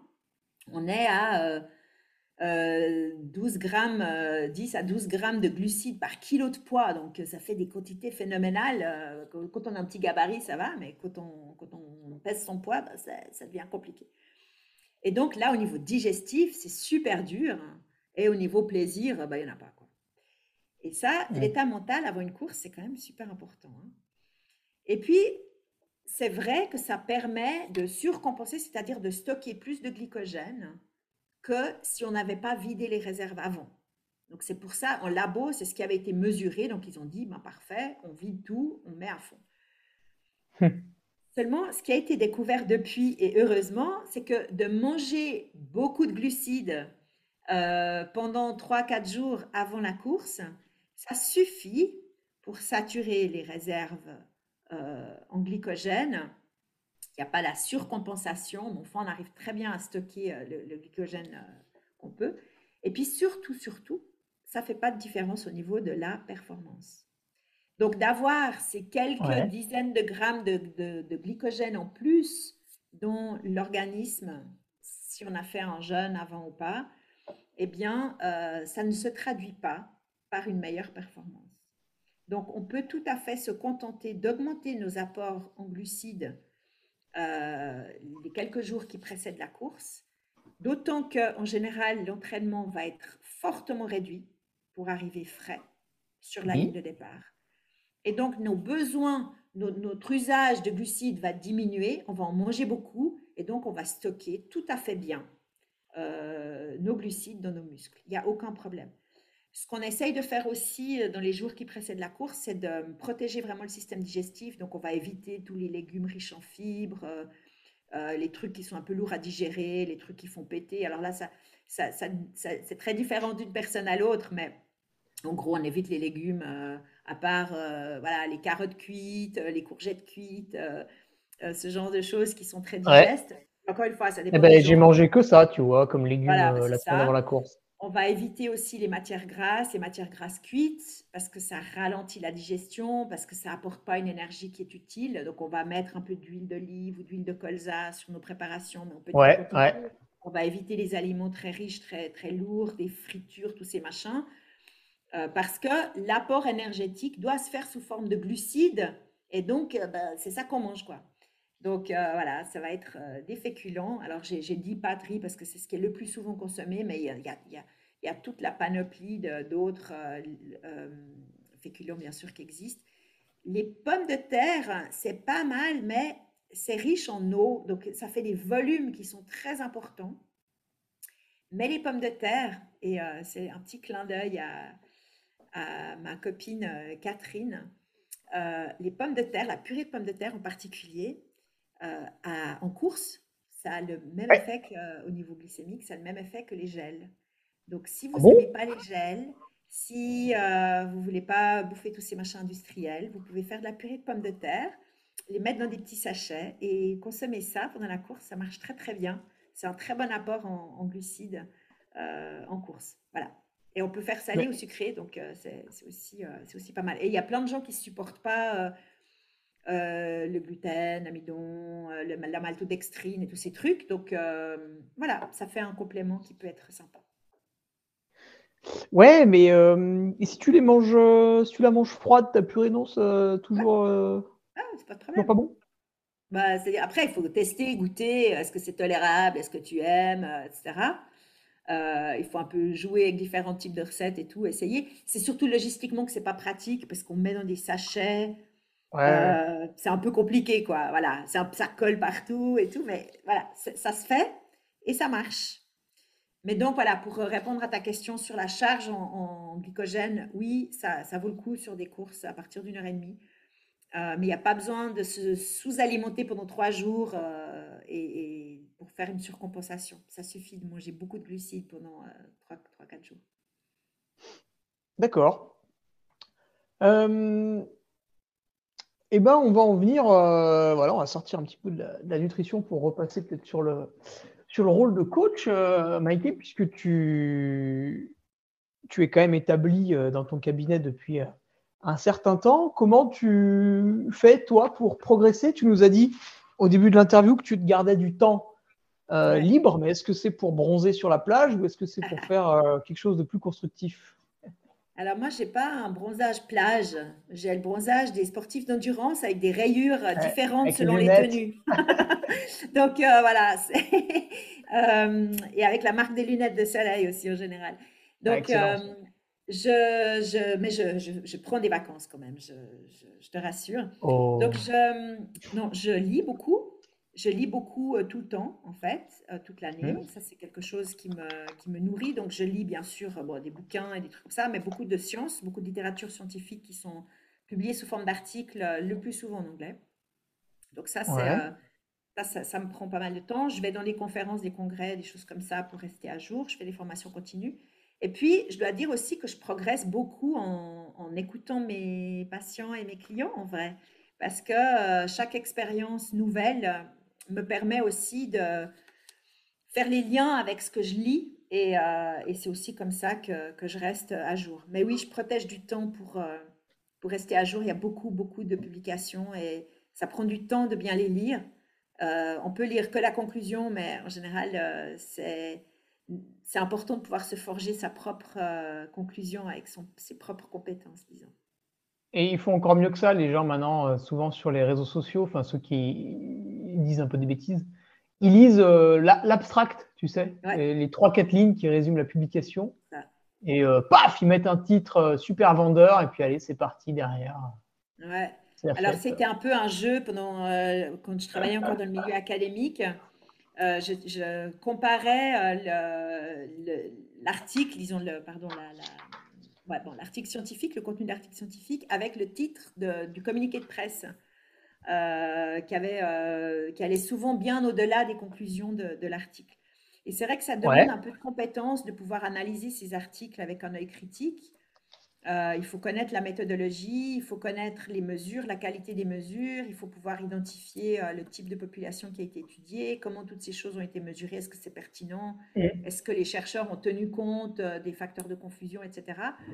Et ben, sur, mon, sur mon fil Instagram, euh, j'ai pour habitude de poster à peu près une fois par semaine un petit décryptage de, la science, un truc qui m'a plu dans ce que j'ai lu et où je, prends juste, euh, alors de nouveau, hein, là je suis typiquement dans ce que tu disais, je prends juste une phrase de tout le truc euh, et puis c'est extrêmement synthétisé, mais disons ça permet de, faire un, décryptage express, on va dire, de certaines données scientifiques et de casser certaines idées reçues autour de ça.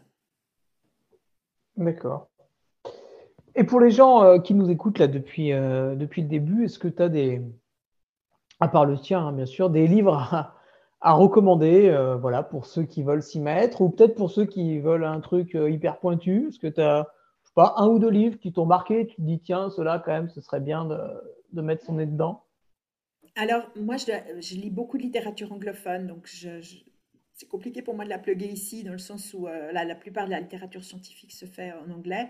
J'irais plutôt que des livres, c'est des auteurs. Donc, euh, c'est Louise Burke, B-U-R-K-E, qui est la papesse mhm. vraiment de la nutrition du sport. Elle est australienne, chercheuse, mais elle suit aussi des athlètes de très haut niveau. Euh, c'est Asker Jökendrup, euh, J-E-U-K-E-N-D-R-U-P, qui est aussi un chercheur et qui a sa propre boîte maintenant et qui euh, est très fort pour vulgariser la science. Alors c'est en anglais, mais il fait des très bonnes infographies aussi. Il a un, blog, un site internet, il écrit plein de bouquins, euh, donc je recommande vraiment vivement. Il fait, des, il fait aussi des bonnes infographies pour Instagram. Euh, bon, après, elle est plus dans la physiologie du sport que de la nutrition, mais c'est vraiment une grande référence en France, c'est Louise Bia euh, BI2LAT, mais je pense que vous y avez déjà fait référence peut-être dans ce podcast. C'est vraiment une sommité. Non, euh, non, tu vois, je, non. Alors elle, c'est plus la physiologie, mais voilà, elle, a, elle, a, des... Forcément, on est toujours en synergie avec la nutrition et l'entraînement. Hein, donc, non, c'est Véronique alors, non?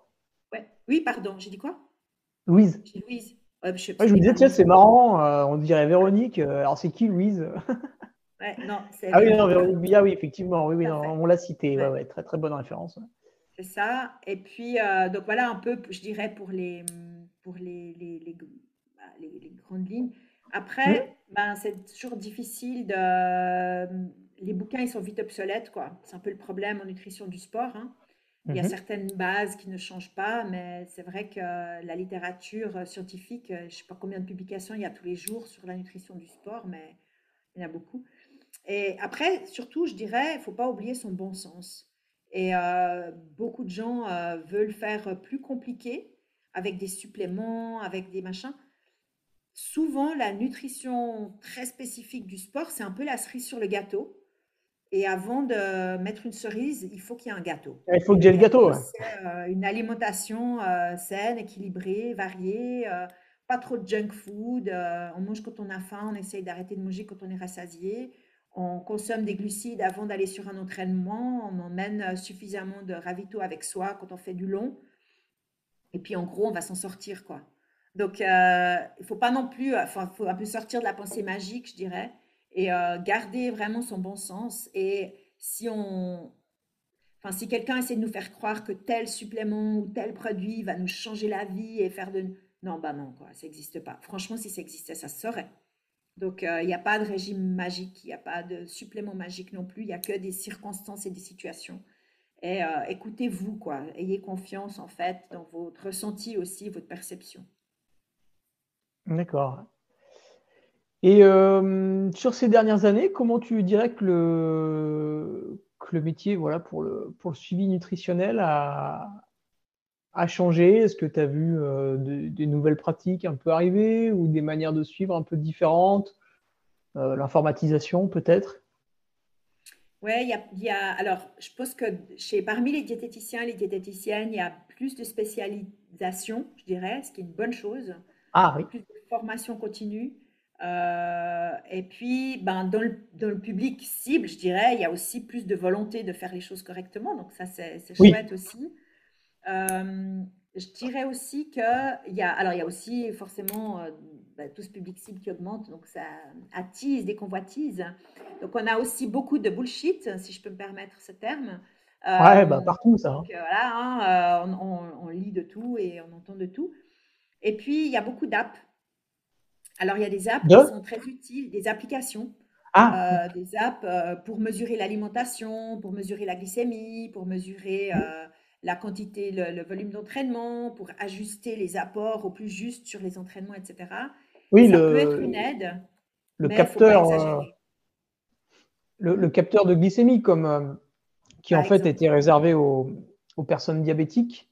Mhm. Euh, et qui a été mis sur le marché bah, par la même entreprise qui leur commercialisait. Ils se sont dit, tiens, si on pouvait le vendre aux sportifs, ce serait, ce serait pas mal aussi. puis ils se sont dit, ah, c'est des sportifs, on va le mettre un peu plus cher du coup. Et, et, ce capteur de, glucose, ouais, tu peux, tu peux voir ta courbe tout au long de la journée. Mm. Génial. Bah, excuse, je suis un peu ironique là, mais euh, il, y a, écoute. Il y a quand même des gens, ça leur a permis de se rendre compte de certaines choses et de modifier leur menu. Donc, encore une fois, tout n'est pas acheté. Après, est-ce que c'est euh, une vérité prophétique euh, J'irai pas jusque-là, mais. Mais tu vas voir. Il y en a que ça a pu aider. Et elle t'explique ta glycémie en fonction de comment tu manges. Tu fais un carnet alimentaire, elle, tu vas la voir et elle t'explique euh, oui, bah, quand tu manges comme ça, après dans ton corps, il se passe ça. Et tu n'as pas besoin d'acheter un capteur qui coûte hors de prix pour te donner cette vérité-là qui est bien connue, qui est de la physiologie. Quoi. Là où il est utile, et il ne faut pas jeter le bébé avec l'eau du bain, c'est qu'il y a des personnes qui ont parfois des réactions glycémiques, des réactions insuliniques qui sont euh, je dirais, qui sortent de la norme, qui sortent de la moyenne. Là où c'est utile aussi, c'est chez les femmes pour mieux comprendre leur cycle hormonal, même si la plupart d'entre elles, lorsqu'elles lorsqu'elles suivent leur cycle hormonal, elles arrivent à savoir à quel moment du mois elles vont être, par exemple, plus facilement en hypo ou en hyperglycémie. Euh, il y a des moments vraiment dans le mois où, juste avant les règles notamment, où en fait l'organisme est moins capable, il y a une petite résistance à l'insuline, l'organisme est moins capable de faire entrer le sucre dans les cellules. Et donc la, la, femme qui à ce moment-là essaye de faire des intensités, eh ben, elle ne va pas avancer, euh, elle va pas faire les mêmes chronos que d'habitude. Euh, c'est simplement parce que le sucre, il est là, mais il n'est pas au bon endroit. Et c'est hmm. aussi ce qui explique qu'elle a tout le temps envie de bouffer du sucre, en fait. C'est que les cellules, elles disent, mais donnez-moi du sucre. Et puis le sucre, il, ah, il, est là, mais il ne va pas. Et donc, elles vont avoir envie d'en manger. Et là, quand tu utilises le capteur, tu peux voir, en fait, ce qui se passe. Ah oui.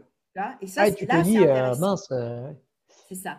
Mais si elle documente dans son... Parce qu'il y a des applis qui permettent de documenter le, le, le, le cycle hormonal, euh, et si elles remarquent que quand elles font des intensités, de toute façon, ça se répète chaque mois, hein, donc tu, tu voilà, as assez, vite vite compris ce qui se passe. Normalement. oui, normalement, pardon. Mais euh, c'est euh, si, si tu remarques à chaque fois dans cette période-là, tu essaies de faire des intensités, tu n'avances pas, ben c'est ça en fait. Et là, la physiologie, elle t'aide. Mais disons, là, l'appli, elle peut aider en périménopause aussi, ou de nouveau, dans, certains cas de figure d'athlètes qui euh, ont des métabolismes un peu particuliers, ça peut aider. Mais chez monsieur, madame, tout le monde, c'est beaucoup d'argent finalement pour une info qui est unique. ça te donne que ça comme info? Franchement, on va voir une professionnelle et puis euh, elle va te donner plein d'autres infos et comment gérer ça au niveau nutritionnel aussi, quoi. Parce que les variations euh, glycémiques au cours de la journée, c'est normal. Et euh, oui, bah, tu vas apprendre que quand tu manges comme ça, le sucre il monte dans le sang. Bah, moi, je te le dis, quoi. Tu n'as pas besoin d'avoir. Ouais. Euh, Mais tu vois, des fois, il y a des gens pour être convaincus, même si un grand expert ou une sommité va leur dire une phrase qui est très juste et qui va leur servir, ils vont avoir du mal, ils vont l'écouter, mais ils vont avoir du mal à l'enregistrer, à la faire. Et le fait de voir ta courbe à toi vraiment sous tes yeux, ça peut être plus, euh, tu vois, le fait de l'expérimenter toi-même, oui. Euh, tu, manges une banane à 10 heures, il y a un pic. Tu fais Ah merde, effectivement, la banane, ah oui, c'est vrai, tiens, il avait raison. C'est pas grave. Un peu comme, euh, tu vois, quand on parlait de, mes ultra-trails. Et euh, bah, c'est vrai qu'en ultra-trail, voilà, il ne faut pas partir trop vite, etc. Donc bah, tout le monde le sait. Puis en fait, rares sont ceux qui le font. Et là, pour la première fois, je, voilà, je l'ai vraiment expérimenté. Je me suis forcé en regardant la montre hein, tous les 3-4 km pour être précis, tout doucement et tout effectivement, ça te change la vie. Alors, je le supposais, mais j'ai jamais. Euh, le fait de ne pas l'avoir expérimenté, tu vois, j'arrivais pas à m'en auto-convaitre au, fond de moi-même, en fait. C'est ça. Et c'est vrai que bah, déjà, tu as les gadgetophiles, hein, donc voilà, eux, ils vont l'acheter, c'est sûr. tu as les gens qui pensent que vraiment ça va changer beaucoup. Alors, je dirais, Bien sûr, c'est super intéressant de documenter les choses, mais alors apprenez à interpréter les résultats parce que si tu manges une hmm. banane, ta glycémie elle monte, puis tu te dis oh là là, je vais arrêter de manger des bananes, la bah, banane c'est nul. C'est normal que la glycémie elle monte et qu'elle redescende après, c'est signe que ton organisme fonctionne bien, etc., etc. Donc il faut aussi apprendre à interpréter les données. Donc si si tu as un appareil comme ça et que tu sais pas très bien comment t'en servir, ben suis ton ta courbe et tes, données, et puis amène tes données chez un physiologiste du sport ou euh, un préparateur physique qui a une bonne formation universitaire en, physiologie du sport ou un diététicien, une diététicienne, et puis ils vont t'aider à donner du sens à tout ce matériau. De la même manière que quand tu ne sais pas utiliser les, les, les, données de tes watts euh, qui sont captées par ton vélo, ben, tu vas voir un coach qui va t'expliquer, enfin bon, si possible, qui va t'expliquer comment utiliser ça, comment appliquer ces, données-là à ton entraînement pour optimiser cet outillage et ces mesures. Mais juste collecter des données pour collecter des données, bien sûr, c'est un peu dommage. Hmm. Euh, Michael, les petites questions de la fin qui nous restent un petit peu amusantes. Ta plus grosse erreur en tant que, coach, voilà, avec un de tes patients, un jour, euh, tu lui as dit une grosse bêtise. Euh, alors, ma plus grande erreur, je pense, ça a été vraiment de passer à côté d'un trouble alimentaire. Euh, j'ai pas compris, j'étais pas très expérimentée encore, c'était il y a vraiment assez longtemps. Et, euh, en fait, euh, je, je, suis rentrée dans quelque chose de très prescriptif pour répondre à la demande, alors que cette personne, elle avait un gros risque de trouble alimentaire, ou probablement déjà un trouble alimentaire existant. Et je pense que j'ai, en tout cas, je suis allée dans ce sens-là, quoi. Donc, j'ai peut-être aggravé son trouble en donnant une prescription un petit peu rigide à quelqu'un qui avait déjà une problématique là. Donc ça, c'est ma, ma plus grande erreur. D'accord, oui. Et à l'inverse, un bon souvenir, alors une fois où tu as, je sais pas, sauvé quelqu'un de pratique douteuse ou aider quelqu'un à faire une super performance ah ouais, alors euh, bon, ben, j'ai pas mal de, souvenirs comme ça, très joyeux et tout. Alors évidemment, quand je vois les personnes que je suis faire une super performance, ça me ravit absolument. Euh, je dirais, euh, il y a le retour de mes lectrices et mes lecteurs qui, alors ça, ça me réjouit immensément parce que ah oui, du livre. Ils retirent vraiment quelque chose de positif de mon livre et ça leur change la vie. Donc ça, c'est c'est vraiment une, pour moi, c'est immense. Euh, et puis, euh, c'est un, ouais, j'allais dire, c'est un salaire. Tu sais, j'ai pris, euh, j'ai pris six mois sans solde pour écrire ce livre. Et, c'est pour vendre des livres qu'on devient riche. Hein. Mais par contre, la richesse, là, c'est vraiment le feedback. Donc, ça, c'est une immense richesse. Et puis après, j'ai un client, patient en particulier auquel je pense là maintenant, qui a était venu me voir. On a fait une préparation pour un Ironman. Il a fait une très bonne performance. Euh, et puis surtout, il s'est senti ex, enfin, il s'est senti super bien. Il a des très bonnes jambes jusqu'à la fin grâce à la nutrition. En tout cas, c'est ce qu'il dit. Euh, et il s'est jamais senti aussi bien euh, avec sa nutrition, avec sa gestion de l'énergie, etc. et des apports. Donc ça, c'était c'était un super retour, quoi. Eh ben, tu sais que c'est le retour que je vais faire un peu à la personne qui me suit en nutrition là. C'est que ma course s'est super bien passée. J'étais vraiment très très content. Et euh, effectivement, j'avais, euh, tu vois, tu peux te dire un ultra trail, tu finis, tu cassé, tu n'avances plus. Alors évidemment, j'avançais pas aussi vite qu'au début, mais enfin bon, c'est quand même euh, une de mes meilleures fins de course que j'ai faites. Et tu vois, aujourd'hui, bah, je n'ai pas des très grosses douleurs articulaires et musculaires. J'ai suivi euh, le plan d'entraînement à la lettre en l'adaptant un tout petit peu aux conditions météo du moment. Donc là, je vais lui faire un retour et tu vois, comme toi, je pense qu'il sera, sera vachement content. Hein. Et ce plan, mais c'est ça. Et le plan vraiment que tu fais une stratégie nutritionnelle, que ça marche bien et que l'athlète, euh, il est aussi capable d'adapter en fonction des, situations du moment parce que tu l'as préparé à ça, que vous êtes préparé à ça. Nous, on allait faire des entraînements parfois ensemble hein, pour que je puisse voir comment, il gérait les trucs. Et je dois te dire que vraiment, ça, c'est euh, une immense satisfaction. Donc, euh, ça montre bien aussi que la nutrition, c'est un peu. C'est pas ça qui va te faire forcément gagner, voilà, mais ça, quand c'est bien fait, tu sens vraiment la différence. Ouais. Oui, oui, c'est voilà, c'est comme bien dormir, c'est important, mais enfin bon, à un moment donné, si la personne ne s'est pas entraînée, voilà, c'est un tout. C'est un tout, ouais, c'est un des, un des piliers. Euh, la nutrition, tiens, c'est aussi euh, quelque chose. Euh, voilà, un, de tes patients qui va, qui va se mettre entre guillemets à bien manger ou à révolutionner un peu sa, sa manière de s'alimenter, j'imagine sur tes conseils. Et puis toi aussi, peut-être. comment on fait avec son conjoint et sa famille quand on change un peu des, des habitudes comme ça? Est-ce que c'est simple Comment ça peut se passer? Euh, C'est vraiment, c'est aussi un travail d'équipe. Donc, euh, ouais, parce que, tout le monde.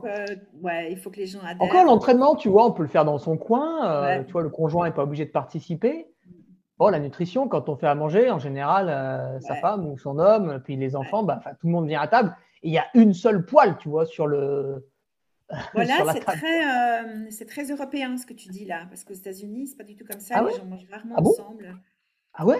Chacun mange un peu de son coin, ce qui lui plaît. Euh, ils peuvent des fois manger ensemble, mais chacun va faire son propre menu. Bah ouais, on voit les photos, Thanksgiving, euh, ils sont 15 à table. Oui, c'est Thanksgiving, c'est ah, une fois par an, D'accord, donc, euh, Mais donc oui, en, Europe, c'est un peu la tradition hein, de se retrouver à table, etc. Alors, il y a des fois des, choses particulières qu'on essaye de... Bon, voilà, c'est pas, pas très grave si quelqu'un mange un peu différemment que les autres.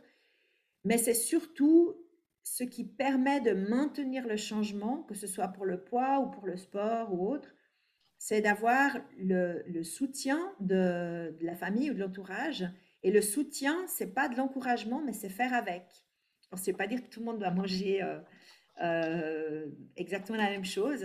Mais ça veut dire que Ouais. si ben voilà, tout le monde mange de la junk food, des aliments pré-cuisinés tout le temps, et puis il y a un individu dans la famille qui se cuisine ses petits plats et ses machins, euh, mais ça va être Ah, ça va compliqué dans la durée. Donc il faut vraiment que, que tout le monde adhère quand même plus ou moins euh, à ça, quoi.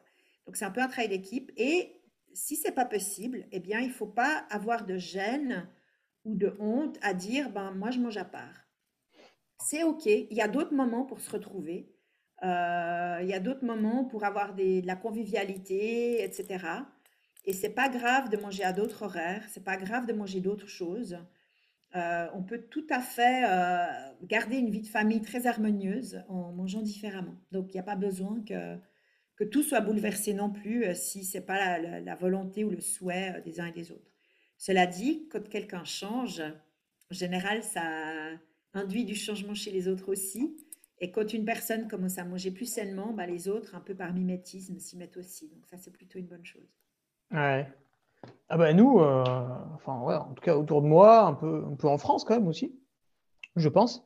Euh, tu vois, même le, même le midi, hein, au travail, euh, les gens se, se retrouvent pour manger ensemble. hein. Oui, oui. Alors que c'est juste entre guillemets des collègues de boulot, tu vois, c'est Oui. pas, c'est pas là, les femmes, les enfants. Mais on n'est pas obligé de manger tous la même chose. C'est pas grave et il n'y a pas de honte ou de gêne à amener. Ah euh, bah, ouais, là par par contre au si bureau, la ouais, tu- cafétéria, euh, elle, elle offre pas ce qu'il te faut, ben t'amènes ton, t'amènes ton petit, ta petite boîte avec ton repas et il n'y a pas de problème. Euh, franchement, il faut aussi, euh, c'est un peu comme je te disais tout à l'heure, les gens ils scrutent euh, la morphologie, le poids, ils se permettent de faire des commentaires aussi sur nos assiettes et ce qu'on mange. Le nombre de commentaires que je me suis prise parce que je suis diététicienne, alors en stage, on me dit Ah, tu manges ça, ah, tu manges ça, ah, il faut que je me. Arrête Ah ouais, ouais, oulala, ouais. bon, Ah ouais, le- le cliché, quoi. Ouais, c'est ça, exactement. Mm. si tu, si tu prends un carré de chocolat après le repas, oh là là, Ouais, c'est ça. Ah bah tu es diététicienne, tu manges un carré de chocolat. Ah, je vois, ouais, ok. Euh, bon bah Mikey, euh, j'ai plus de questions. Ben, ça fait un bon petit moment qu'on discute, hein, donc je sais pas si les auditeurs et les auditrices Euh, auront eu le courage de rester jusque-là. Mais c'était un plaisir 1h40, de- d'échanger avec toi, Hugo. T'as pas battu le record, Ah, mais, euh, ok. Mais ouais, ouais. Super Bel- sympa, merci. bel échange et euh, tu vois, ça, ça nourrira parfaitement euh, tout l'entraînement qu'on a eu avant. À chaque fois, on avait une petite touche de nutrition, mais vu que c'était pas des, des gens forcément compétents dans ce domaine, on, on essayait de pas trop aller, aller loin, quoi. Donc, euh, ce sera top, ce sera top. Bah, je, je te remercie en tout cas, Mikey, pour ton temps. Merci Euh, à surtout, toi, voilà, je vais, je, je vais quand même le préciser pour ceux tu vois, qui nous écoutent, là, qui finissent le podcast. Euh, on a eu un ennui la première fois qu'on a enregistré, donc Mikey a pris le, le- le double de son temps pour, euh, pour nous proposer ce podcast. Donc vraiment un grand merci. Voilà, c'était totalement de ma faute en plus. Donc euh, merci à toi. Avec plaisir. Et bonne suite à toi, Hugo. Oui, je, Et à enfin, je- Nolio. voilà, Nolio mettra dans les liens euh, tout ce qu'il faut pour, pour ton livre, ton site internet aussi, qui est, qui est sympathique, et pour te retrouver. Merci beaucoup. Au revoir, Mikey. Au revoir.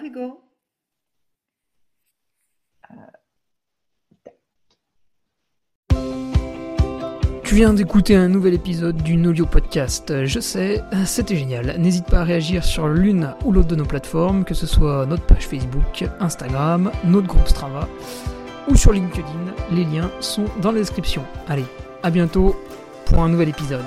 Salut